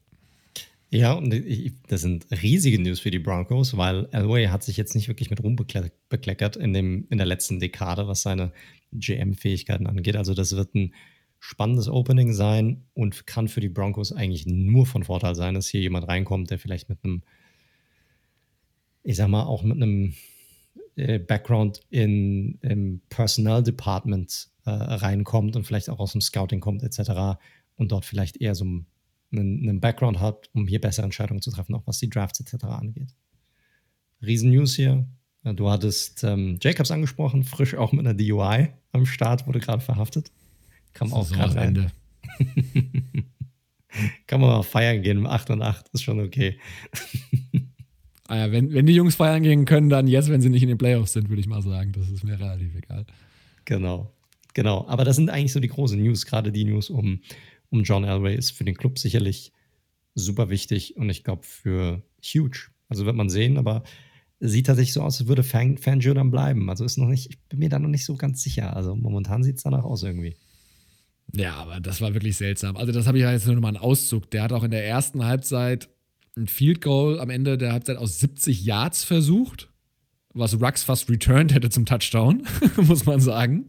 Der ist nämlich richtig abgesackt und hat am Ende einen, äh, wegen des Windes, ein, ein äh, in der, im vierten Quarter, wegen des Windes, ein Field Goal aus 38 Yards verweigert und gepantet. Also, ich halte auf der defensiven Seite super viel von ihm und als DC würde ich ihn sofort nehmen. Da haben wir ja einen Need.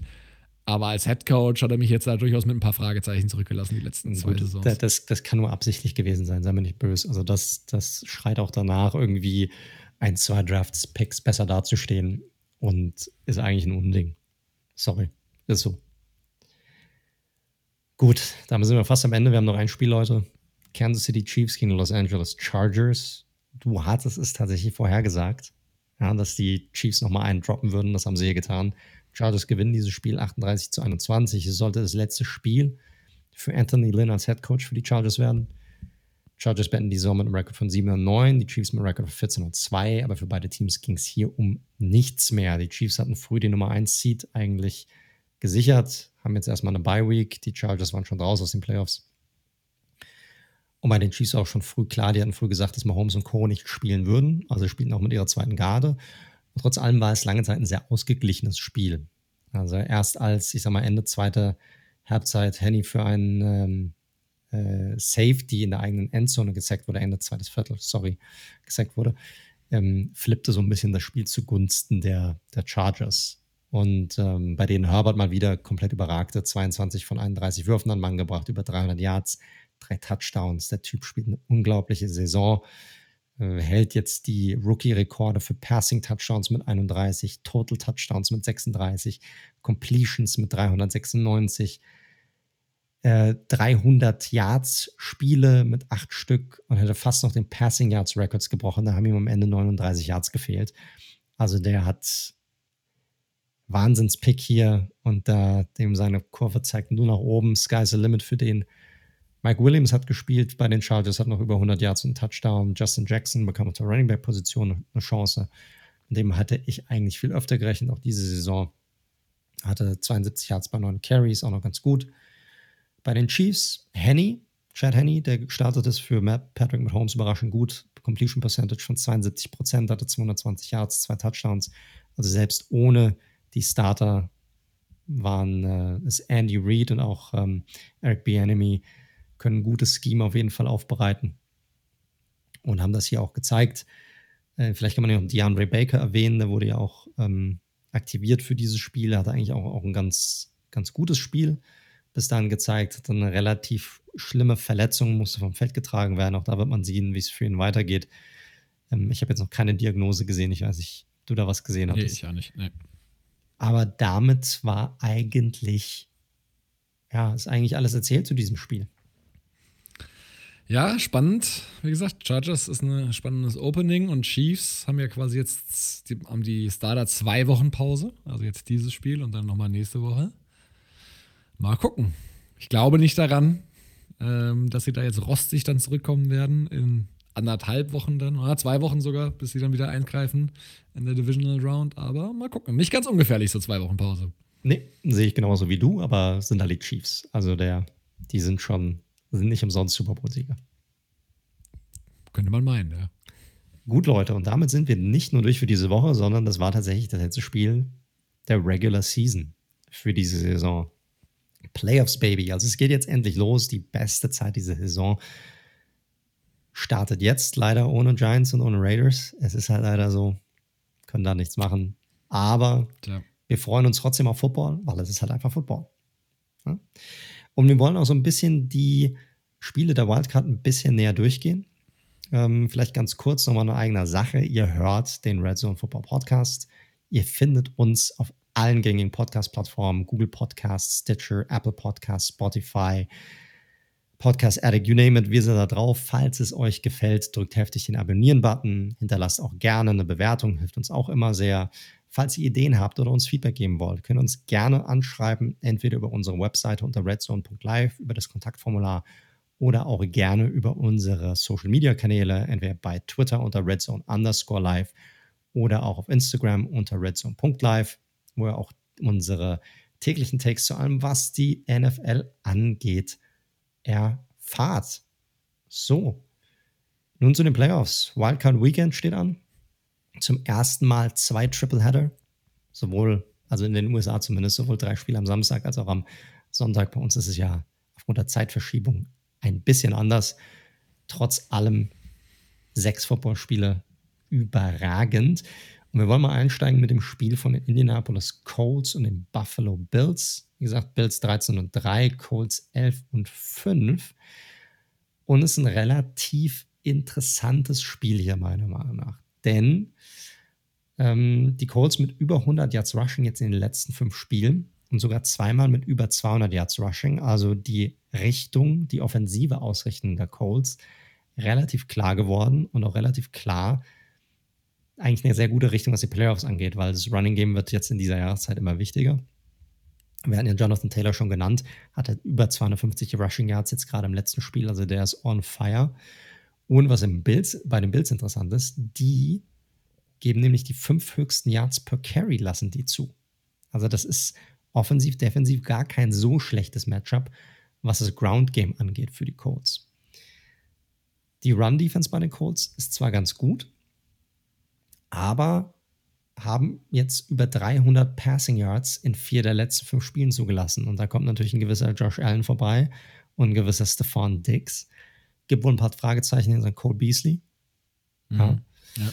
Ja. Ähm, aber das Ding könnte da vielleicht ein bisschen enger, enger werden als gedacht. Vor allem, wenn es die Codes irgendwie hinbekommen, die Uhr zu kontrollieren. Oder wie siehst du es? Ja, ein bisschen auch. Also, ich finde wirklich die Bills das so das heißeste Team der letzten drei, vier Wochen, mehr oder weniger, äh, mit, dem, mit, den, mit den Packers wahrscheinlich zusammen ist halt die Frage, ob sie jetzt die Leistung in den Playoffs dann sozusagen konservieren können. Aber Josh Allen wirkt so selbstbewusst, versprüht so viel Spaß daran. Diese ganze Offense sieht so aus, als ob sie so viel Spaß zusammen hätte. Die Defense, finde ich, hat sich die letzten Wochen extrem nochmal zusammengerissen ähm, und wieder besser aufgespielt, sowohl Secondary als auch Linebacker-Core und so weiter und so fort. Rivers vertraue ich auch immer noch nicht nach der ganzen Saison, auch wenn er eine bessere Saison gespielt hat, als ich erwartet hatte. Also für mich sind die Bills hier schon Favorit und das wäre, Upset ist ein großes Wort, aber würde mich schon wundern, wenn die Colts das gewinnen, ehrlich gesagt. Ja, ich glaube, ich bin insgesamt bin ich auch bei dir. Also die Bills, wie du es gesagt hast, ich meine, die haben auch mit der zweiten Garde, haben sie die Dolphins am Ende des Tages praktisch zerstört. Das muss man einfach so sagen. Und die sind so heiß und Allen ist so gut. Aber ich glaube, man darf es nicht unterschätzen. Du hast mit Rivers jemanden, der super viel Erfahrung hat. Dem ist kein Moment zu groß. Ja, das ist auch für ihn, man darf sich vielleicht auch nochmal das letzte Hurra. Ja, wann hat er oder wann wird er nochmal die Chance haben, einen Playoff-Run zu machen in seiner Karriere? Vielleicht ist das sogar die letzte Saison von ihm. Da gab es jetzt auch Gerüchte unter der ja. Woche. Deshalb, der wird sicherlich probieren, alles nochmal rauszuhauen. Und die Defense, die haben eine gute Defense. Die Offense hat ein paar Teile hier und da, die überraschen können. Wie gesagt, das Ground Game ist jetzt relativ stark. Ich glaube, es wird enger, als viele denken. Ich sehe aber am Ende des Tages auch die Bills vorne bin ich, bin ich ganz klar bei dir. Also sie sind einfach das bessere Team, meiner Meinung nach insgesamt, aber wie schon oft bei den Colts, ist einfach ein sehr schwer einzuschätzendes Team. Die gesamte Saison über gewesen. Und ich glaube, auch hier in diesem Duell wird es nicht, ja, es ist einfach schwierig für mich einzuschätzen, wie die, wie die sein werden. Aber es wird interessanter sein als Spiel, glaube ich, als, als viele glauben. Ja, definitiv. Ich glaube, am Ende des Tages wird es nur so sein, dass die Coles die offensive Pace von Buffalo einfach nicht mitgeben können. Die haben, ich habe es jetzt extra nochmal rausgesucht, in den letzten drei Spielen im Schnitt 47,3 Punkte gemacht. Das ist nicht so schlecht. Kann man machen. Und, und ich meine, Miami, klar, die sind dann irgendwann in sich äh, in einer, also wie sagt man, äh, eingefallen sozusagen, als auseinandergefallen. So, das war das Wort, was ich gesucht habe, richtig. Aber das ist ja eigentlich auch eine richtig starke Defense gewesen, die ganze Saison. Ja, ja, ne? Also die, ich glaube, da am Ende wird die Colts Offense einfach diese Pace nicht mitgehen können. Ich glaube, das ist, da hast du absolut richtig erkannt. Die müssen im Grunde mit jedem Spielzug oder mit jedem, mit jeder Possession, die sie haben, müssen sie nachziehen können. Das sehe ich da einfach nicht. Und deshalb, ich sag mal, wir können das ja jetzt auch gerade so ein bisschen in unser Tippspiel mit einbinden. Sehr gerne. Ähm, ich kann ja mal meinen Tipp sagen, es ist ganz klar, ich bleibe hier bei den, bei den Bills und gehe hier auf die Bills als Sieger. Ja, ich natürlich auch. Gut. Aber wie gesagt, wird, wird spannend zu sehen sein. Nächstes Spiel: Rams gegen die Seahawks. Seahawks beenden die Saison, wie gesagt, mit einem äh, Rekord von 12 und 4. Und, äh, oder, ja, doch. 11 und 5. 11 und 5, 11 sorry. 5. Und die Rams mit einem Rekord von äh, 10 und 6. Das ist natürlich super schwierig einzuschätzen, weil hier hängt natürlich alles davon ab, kann Jared Goff spielen oder nicht. Ja, also es ist auch da, es ist noch nicht ganz, ganz klar. Ich glaube, ohne Goff sehe ich hier eigentlich kaum Siegchancen für die Rams. Um, ähm, ich meine, das haben sie schon okay gemacht, aber mal ganz ehrlich, das ist einfach, dafür sah die Seahawks Defense jetzt auch über mehrere Wochen hinweg einfach zu gut aus, als dass sie das zu, irgendwie zulassen, dass sie hier diesen Backup-Quarterback da groß aufspielen lassen gegen sich. Ähm, deshalb bin ich hier also wenn Goff kommt, ich glaube, dann ist es echt schwierig, weil die Rams Defense, die übt echt so viel Druck aus. Und wir wissen, dass Wilson echt Probleme hat mit Druck. Ja, also unter Druck ist er, ist er für mich ein Average Quarterback. Und deshalb wird man, ich, hängt alles davon ab, ob Goff spielen kann oder nicht. Für mich zumindest. Ja, definitiv. Ich überlege jetzt halt auch einfach so ein bisschen, hm, also was ich die letzten Wochen so gesehen habe, das kann sich ja immer mal umkehren und auf einmal spielt ein Team dann komplett anders und Sean McVay ist ja wirklich auch ein sehr kreativer Kopf einfach, was das ganze Playcalling angeht. Aber die Rams haben halt schon offensiv halt brutal gewackelt die letzten Wochen. Ne? Ähm, Cooper Cup kommt jetzt zurück von der Covid-Liste. Wir sagen das immer so und ja, das sind Junge, aber du weißt auch nicht so genau, ne? Ist der, also der ja, hat es ja auch wirklich. Was für einen Krankheitsverlauf hat er? Das ist auch nicht so ganz ganz zu vernachlässigen. Ähm, und ja, in, in dem letzten Duell irgendwie, ich habe auch gerade jetzt nochmal rein, das eine hat mal knapp 23-16 die Rams gewonnen, das andere hat 2009, bevor Ende Dezember an Weihnachten äh, die Seahawks gewonnen. Ich glaube, der Trend geht so ein bisschen in die Richtung, dass die Seahawks ja besser aussehen tatsächlich. Die sind nicht mehr so ganz explosiv in der Offensive wie am Anfang der Saison, dafür, wie du schon angesprochen hast, verbessert in der Defensive und ich glaube, dieser Balance her müsste das eigentlich reichen für die Rams. Es sei denn, die Defense ist wieder lights out und lässt da gar nichts zu. Wird aber kein Shootout. Das kann man uns, glaube ich, Nee, ich glaube auch nicht. Also du wirst ja irgendwas haben wie 20 zu 17 oder irgendwie sowas, wo dieses Spiel ausgeht. Ja. ja. Also was ist es für dich? Also sagst du Seahawks ja, gewinnen das Spiel? Seahawks, ja. ja. Da bin ich leider auch bei dir. Also, das ist. Ja, ja, ist so. Ist so. Ich sehe es halt einfach nicht, dass die Rams das irgendwie hinbekommen. Seahawks insgesamt besser für mich. Boah, vielleicht das größte Fragezeichen. Tampa Bay Buccaneers gegen das Washington Football Team. 11 und 5 gegen 7 und 9. Zwei gute Defensiven, die hier aufeinander prallen, sicherlich. Du hattest Washington vorhin schon genannt. Ja, also die haben eine der besten Defensiven in der Liga. Bei den Bucks ist es aber absolut ähnlich. Beides Top 5 Defensiven. Man könnte jetzt, wenn man Böses behaupten, aber nur eine richtig gute Offensive, die hier auf dem Platz steht. Und das ist die der Bucks, sicherlich. Ja. Wo man aber auch sagen muss, die haben noch nicht so wirklich richtig geile Defensiven gespielt. Also noch nicht so eine richtig geile Defensive gegen Washington. Also ich will ja nicht. Ich hatte die Giants. Ja, ich wollte gerade sagen, ich will es ja nicht immer, hervor ja nicht immer hervorholen. Ne? Aber die hatten ja echt Probleme. Die hätten das Spiel absolut verlieren müssen gegen uns. Hatten Probleme gegen unsere Defense. Und ich muss auch sagen, so gut ich die Giants Defense finde, die Redskins Defense, gerade was den Pass Rush angeht, dürfte auch noch mal eine Ecke besser sein. Die Redskins gibt es doch gar nicht. Äh, die, die ähm, ach Mann, die Defense des Washington Football Teams. ist ein bisschen sperriger, ne? Ist so, absolut. Auch interessant, was sie da machen werden mit dem Namen. Wird man sehen. Stimmt, das habe ich ja mittlerweile, ich habe mich schon so an diesen Namen gewöhnt, dass ich vollkommen vergessen habe, dass der äh, nicht bleiben wird. Ja, ja, na, noch steht es nicht ganz fest. Es gab ja schon Aussagen vom Head of Marketing, dass man das vielleicht doch beibehalten möchte, weil äh, man hätte ja so viele positive Rückmeldungen bekommen davon. Mm. Also wenn sie einen Super Bowl gewinnen damit, dann glaube ich, bleibt der Name. Ja, ja ich glaube auch. Ich glaube auch. Ja, also ich glaube, die werden Brady und Co. auch immer wieder in verschiedenen Drives mal Probleme bereiten. Aber auch da sticht für mich am Ende das Argument, was du auch schon angesprochen hast, die Pace der Offense. Und auch da, ich habe es ja parallel nochmal offen. Tampa Bay hatte jetzt auch nicht gerade starke Defenses in den letzten Wochen, aber auch die haben in den letzten drei Spielen über 40 Punkte im Schnitt erzielt. Klar, Mike Evans, ne, müssen wir halt jetzt mal schauen, das ist schon krass, wenn der fehlt.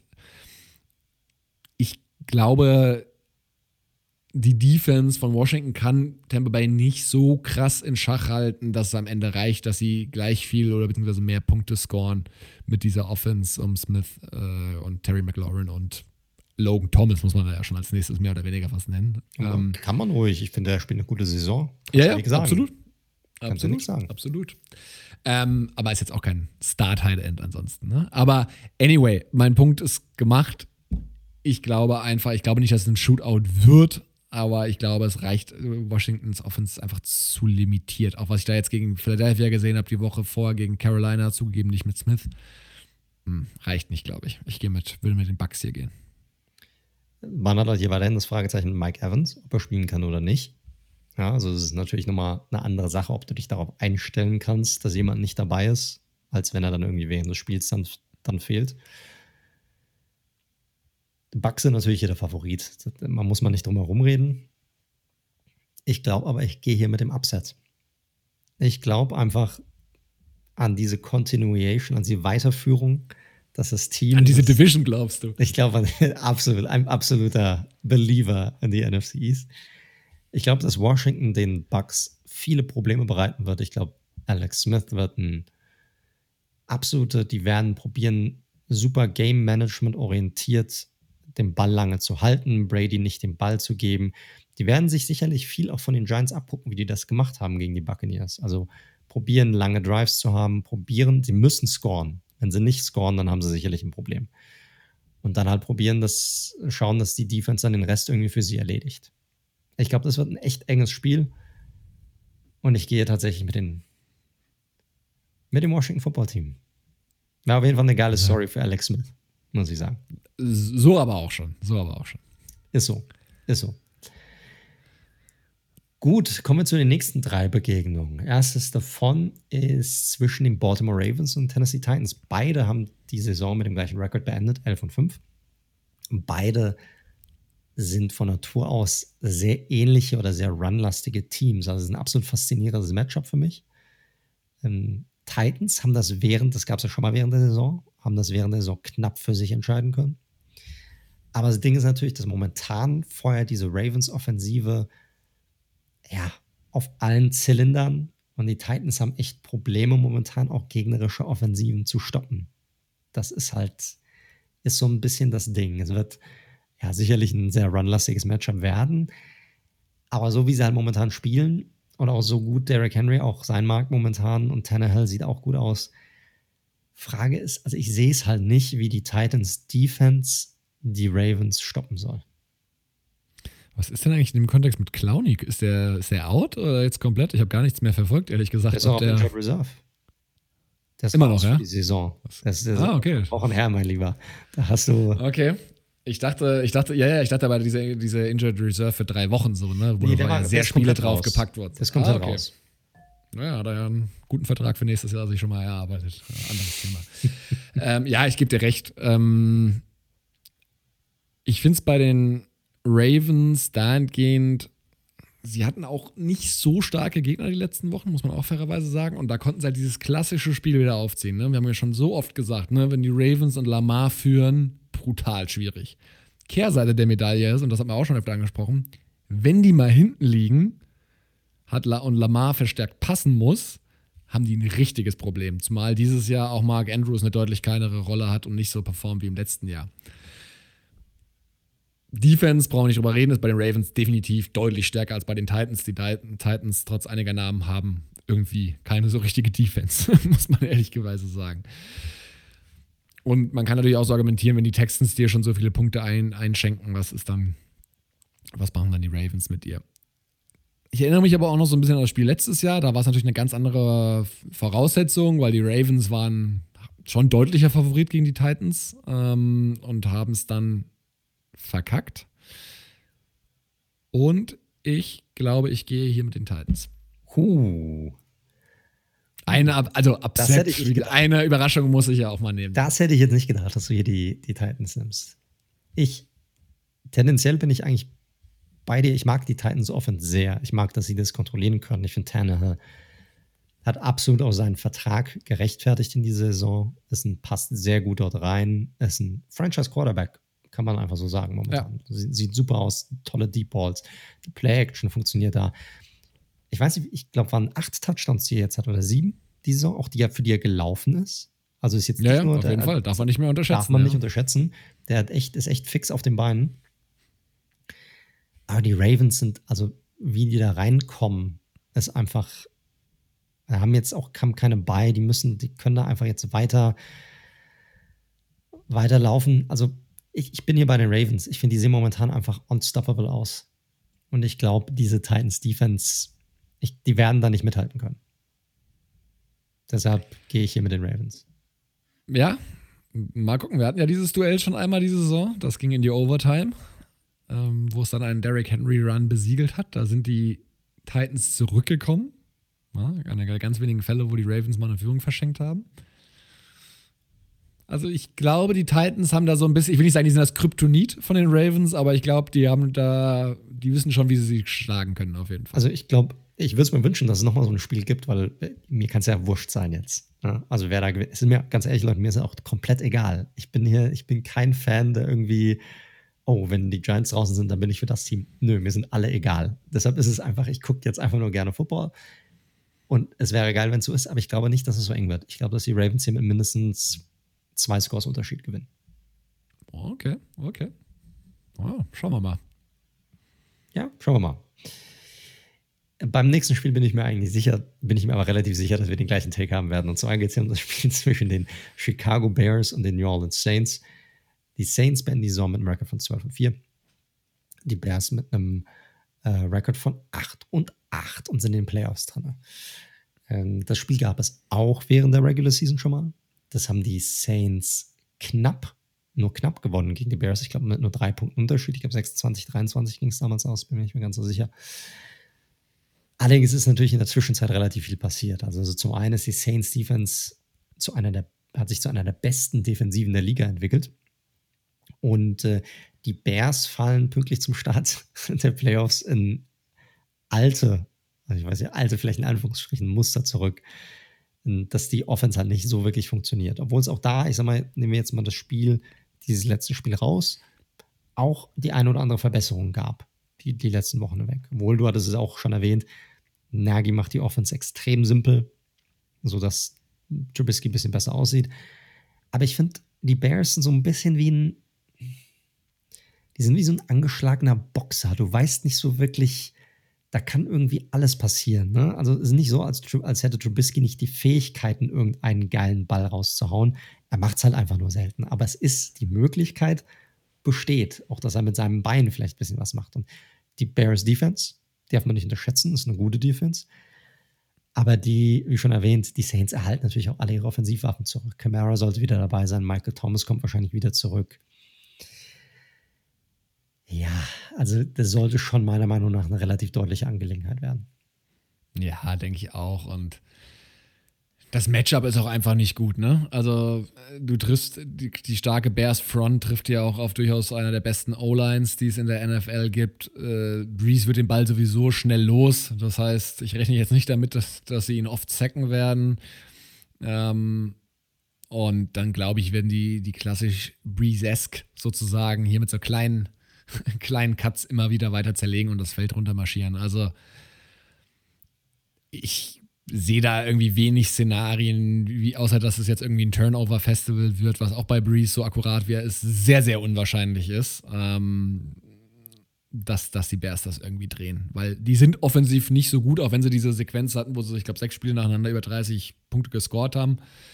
So gut sind sie offensiv nicht. Das lebt schon noch viel von, von Allen Robinson und Jimmy Graham in der, in der Red Zone und so ein bisschen ähm, David Montgomery der aber auch angeschlagen ist nach letzter Woche. Die Run-Defense von den Saints gehört auch zu den besseren. Also ich sehe hier weder groß Möglichkeiten für die Bears zu scoren und auf der anderen Seite können sie, glaube ich, ihre defensiven, defensiven Stärken auch nicht so aufs Parkett bringen oder auf den Rasen bringen wie sonst. Von daher auch kein gutes Matchup einfach. Nee ich sehe es genauso wie du. Deshalb ist es hier für mich relativ eindeutig, dass ich hier auch beim Tippen mit den Saints gehen werde. Trotz die Nummer 4 auf unserer MVP-Liste mit Strubisky. Ne? Den haben wir ja noch gar nicht in der Diskussion erwähnt. Bitte wer? Also mit Strubisky Nummer 4 auf der MVP-Liste. ja, ja, klar. Ah ja. Okay. Gut. Das ist eine versteckte Liste. Mhm. Letztes Spiel ist das, was es jetzt am letzten Spiel auch schon mal gab, zwar zwischen den Cleveland Browns und den Pittsburgh Steelers. Browns rutschen in die Playoff Playoffs rein, 11 und 5. Steelers mit einem Record von 12 und 4. Browns haben am Wochenende, wie schon erwähnt, die haben knapp gewonnen gegen die Steelers Backups. So, jetzt wird sich natürlich zeigen, ob die Steelers mit ihren Startern den Browns noch mehr Probleme bereiten können. Ich hatte ja schon gesagt, ich fand die Pass-Defense schon auch mit den Backups gut aus, der Steelers gegen die Browns. Und es sollte halt auch diesmal eine relativ enge Geschichte werden. Ich bin mir hier immer noch nicht sicher, mit welchem Team ich gehen soll. Also ich finde, beide haben was. Ja, die ich, tendiere momentan zu den Steelers wegen der Defense, um ganz ehrlich zu sein. Ja, und Ben hat natürlich schon Erfahrung in diesem Bereich. Die Steelers haben generell Erfahrung in den Playoffs. Deshalb tendiere ich eher zu den Steelers momentan. Aber bei den Browns, boah, wenn die alles raushauen, es ist, ist, ein, ist ein tightes Matchup. Ja, ich tue mich auch ein bisschen schwer. Ich äh, bin das auch so im Kopf schon so ein paar Mal durchgegangen irgendwie, weil du hast halt einerseits auch diese Steelers, die so super äh, effektiv waren die ersten Wochen, dann hast du aber auch diese furchtbaren Steelers gesehen, wo sie auch die drei Niederlagen nacheinander eingefangen haben und auch fast die vierte kassiert hätten gegen die Colts. Das Spiel jetzt letzte Woche kannst du eh nicht bewerten. Äh, letzte Woche jetzt am Wochenende. Das kannst du eh rausnehmen. Korrekt. Mm, von daher schwierig, was du offensiv kriegst von den Steelers. Vor allem, also, die haben kein Run-Game. Die haben ja. einfach kein Run-Game. Die haben das schlechteste Run-Game der Liga. So. Äh, und das kann schon ein Problem werden. Und bei den Browns ist das eine, mal jetzt mal neben Nerven und viele junge Spieler, erst Playoffs und bla bla bla, ist es einfach auch, wenn diese Maschine mal so richtig reinkommt, wie wir es von Cleveland auch in ein paar Spielen, auch gegen Tennessee erinnere ich mich noch, gesehen haben, wo sie eine Halbzeit lang, glaube ich, mit dem besten Football der ganzen Saison gespielt haben. Das Play-Action-Spiel läuft. Baker ist da einer, der, also die Fakes sind so gut, das hat man schon mal gesagt, wo du wirklich am, am TV zu Hause irgendwie auch drauf reinfällst und die Kamera teilweise auch irgendwie mitgeht. Und die kriegen halt diesen geilen One-Two-Punch mit Chubb und Hand irgendwie hin und Landry ist da und Higgins ist da. Ey, dann kann das echt unangenehm werden. Also, das wird aber, glaube ich, nur passieren, wenn die Browns jetzt, weil sie in den Playoffs sind, sagen, weißt du was, und Mentalität reingehen, weißt du was, jetzt haben wir unser Ziel erreicht schon so, wir können nur noch gewinnen jetzt, wenn wir gegen die Steelers schlagen. Wir können nur noch gewinnen. Wenn sie das irgendwie schaffen, mit so einer positiven Energie da reinzugehen, dann haben sie eine sehr, sehr gute Chance. Und weißt du was, ich sag, die Browns gewinnen das. Ja, ist kein schlechter Pick. Wie gesagt, ich glaube, es ist ein, ein Toss-up hier. 50-50. Kann in beide Richtungen gehen. Du hast recht. Ich glaube, wenn sie es als Chance sehen und nicht gehemmt sind, weil es jetzt ihr erstes Playoff-Spiel ist seit, keine Ahnung, 20 Jahren, dann könnte das was sein. Ja. Ich glaube, Erfahrung wird hier aber siegen. Ich glaube einfach, dass Ben hier die größeren mit seiner Erfahrung, die Steelers Defense wird konstant Druck ausüben. Baker wird Muffensausen bekommen während des Spiels irgendwie und deshalb wird das meiner Meinung nach, es wird eine knappe Geschichte sein, aber ich glaube, die Steelers werden das am Ende des Tages gewinnen. Ja, ist auch ein Bauchgefühl von mir, aber ich glaube, Druck werden sie mal gucken, wie viel sie denn ausüben können, ne? Weil, wie gesagt, Browns Top 3 O-Line, wenn nicht sogar die beste aktuell. Baker wird den Ball auch in der Regel relativ schnell los. Ähm, kriegt, wenn du ihm einfache Reads gibst. Ich bin mal, bin mal gespannt. Ähm, Bauchgefühl sagt auch irgendwie Steelers, aber ich habe mal Bock, die Browns haben es verdient, jetzt nochmal zumindest mal eine Runde weiterzukommen. Na gut, da haben wir wenigstens drei Spiele diese Woche, wo wir unterschiedlich tippen. Finde ich gar nicht so verkehrt, weil, Leute, ich liege relativ weit hinten. Ich glaube, ich habe 17 oder 19 Picks, liege ich mittlerweile hinten in der Regular Season. Da muss man einfach. So viele Spiele gibt es nicht mehr. So viele Spiele gibt es leider nicht mehr. Das ist leider so. Aber jeder richtige Pick hat was Gutes bei uns. Wir haben uns nämlich dazu entschieden, dass wir sagen, für jeden richtigen Pick, den einer von uns gemacht hat während der Regular Season, äh, werden wir einen Euro jeweils an die eine ja, gemeinnützige Organisation spenden. Da sind wir momentan ganz gut dabei. Am Ende des Tages haben wir hier vielleicht, wenn wir Glück haben, irgendwie 300 bis 400 Euro irgendwie zusammen. Das wäre ganz nice. Wir würden das auch gerne als Idee für die nächste Saison mit reinnehmen, vielleicht innerhalb unserer Community, dass wir das machen. Wir sind gerade am Schauen, ob es da vielleicht eine Plattform gibt, wo wir das irgendwie machen können, dass man dort auch, ja, ich sag mal, die, diese Beträge auch hinterlegen kann im Vorfeld, damit dann nicht Leute wieder rausgehen, damit es das irgendwie an einen gemeinnützigen ein, ein gemeinnütziges Projekt geht. Wir haben uns dazu entschieden, dass der Sieger am Ende der Saison im Tippspiel entscheiden darf, wo das Geld dann hingeht. Und äh, ja, werden dann gucken, gucken, wie wir das machen. Aber ich glaube, das ist eine ganz, ganz coole und, und gute Idee auf jeden Fall. Das hier auch ja, nochmal für irgendwas klar. zu nutzen, außer für den Spaß an der Freude. So sieht es nämlich aus. Also sehr gute Idee, die kam ja von dir. Äh, da mal Lob an dich. Ähm, so wie es aussieht, darf ich ja dann äh, entscheiden, wo das Geld am Ende hingeht. Ja, sehr also wahrscheinlich. Also die, die neu gegründete Daniel Ports Foundation äh, für, für, durstige, für durstige Podcaster werden. Das wird schon was Sinnvolles sein. Ähm, und wir werden das natürlich logischerweise dann auf, auf Twitter und auch hier kommunizieren, weil ihr seid, ist up to you, aber wer Bock hat, kann natürlich äh, dann sehr gerne nachziehen oder auch was mit reinchippen. Ähm, ich glaube, Spenden gerade Anfang des Jahres ähm, macht doch total Sinn. Gute Vorsätze habt ihr doch alle und wenn ihr was Gutes tun könnt. Wir leben ja eigentlich alle hier in einer privilegierten Situation, von daher lasst uns doch gerne was Gutes tun. Korrekt. Sehr gut. Aber wie gesagt, wir werden euch da auf dem Laufenden halten, wo es dann hingehen soll. Und wie gesagt, falls ihr Ideen habt oder vielleicht auch so Plattformen kennt, wo man das noch irgendwie größer aufziehen kann, dann schreibt uns gerne an. Ähm, nehmen jede Idee hinsichtlich dieses Projekts gerne entgegen und schauen uns das dann gerne an. Jede seriöse Idee. Korrekt.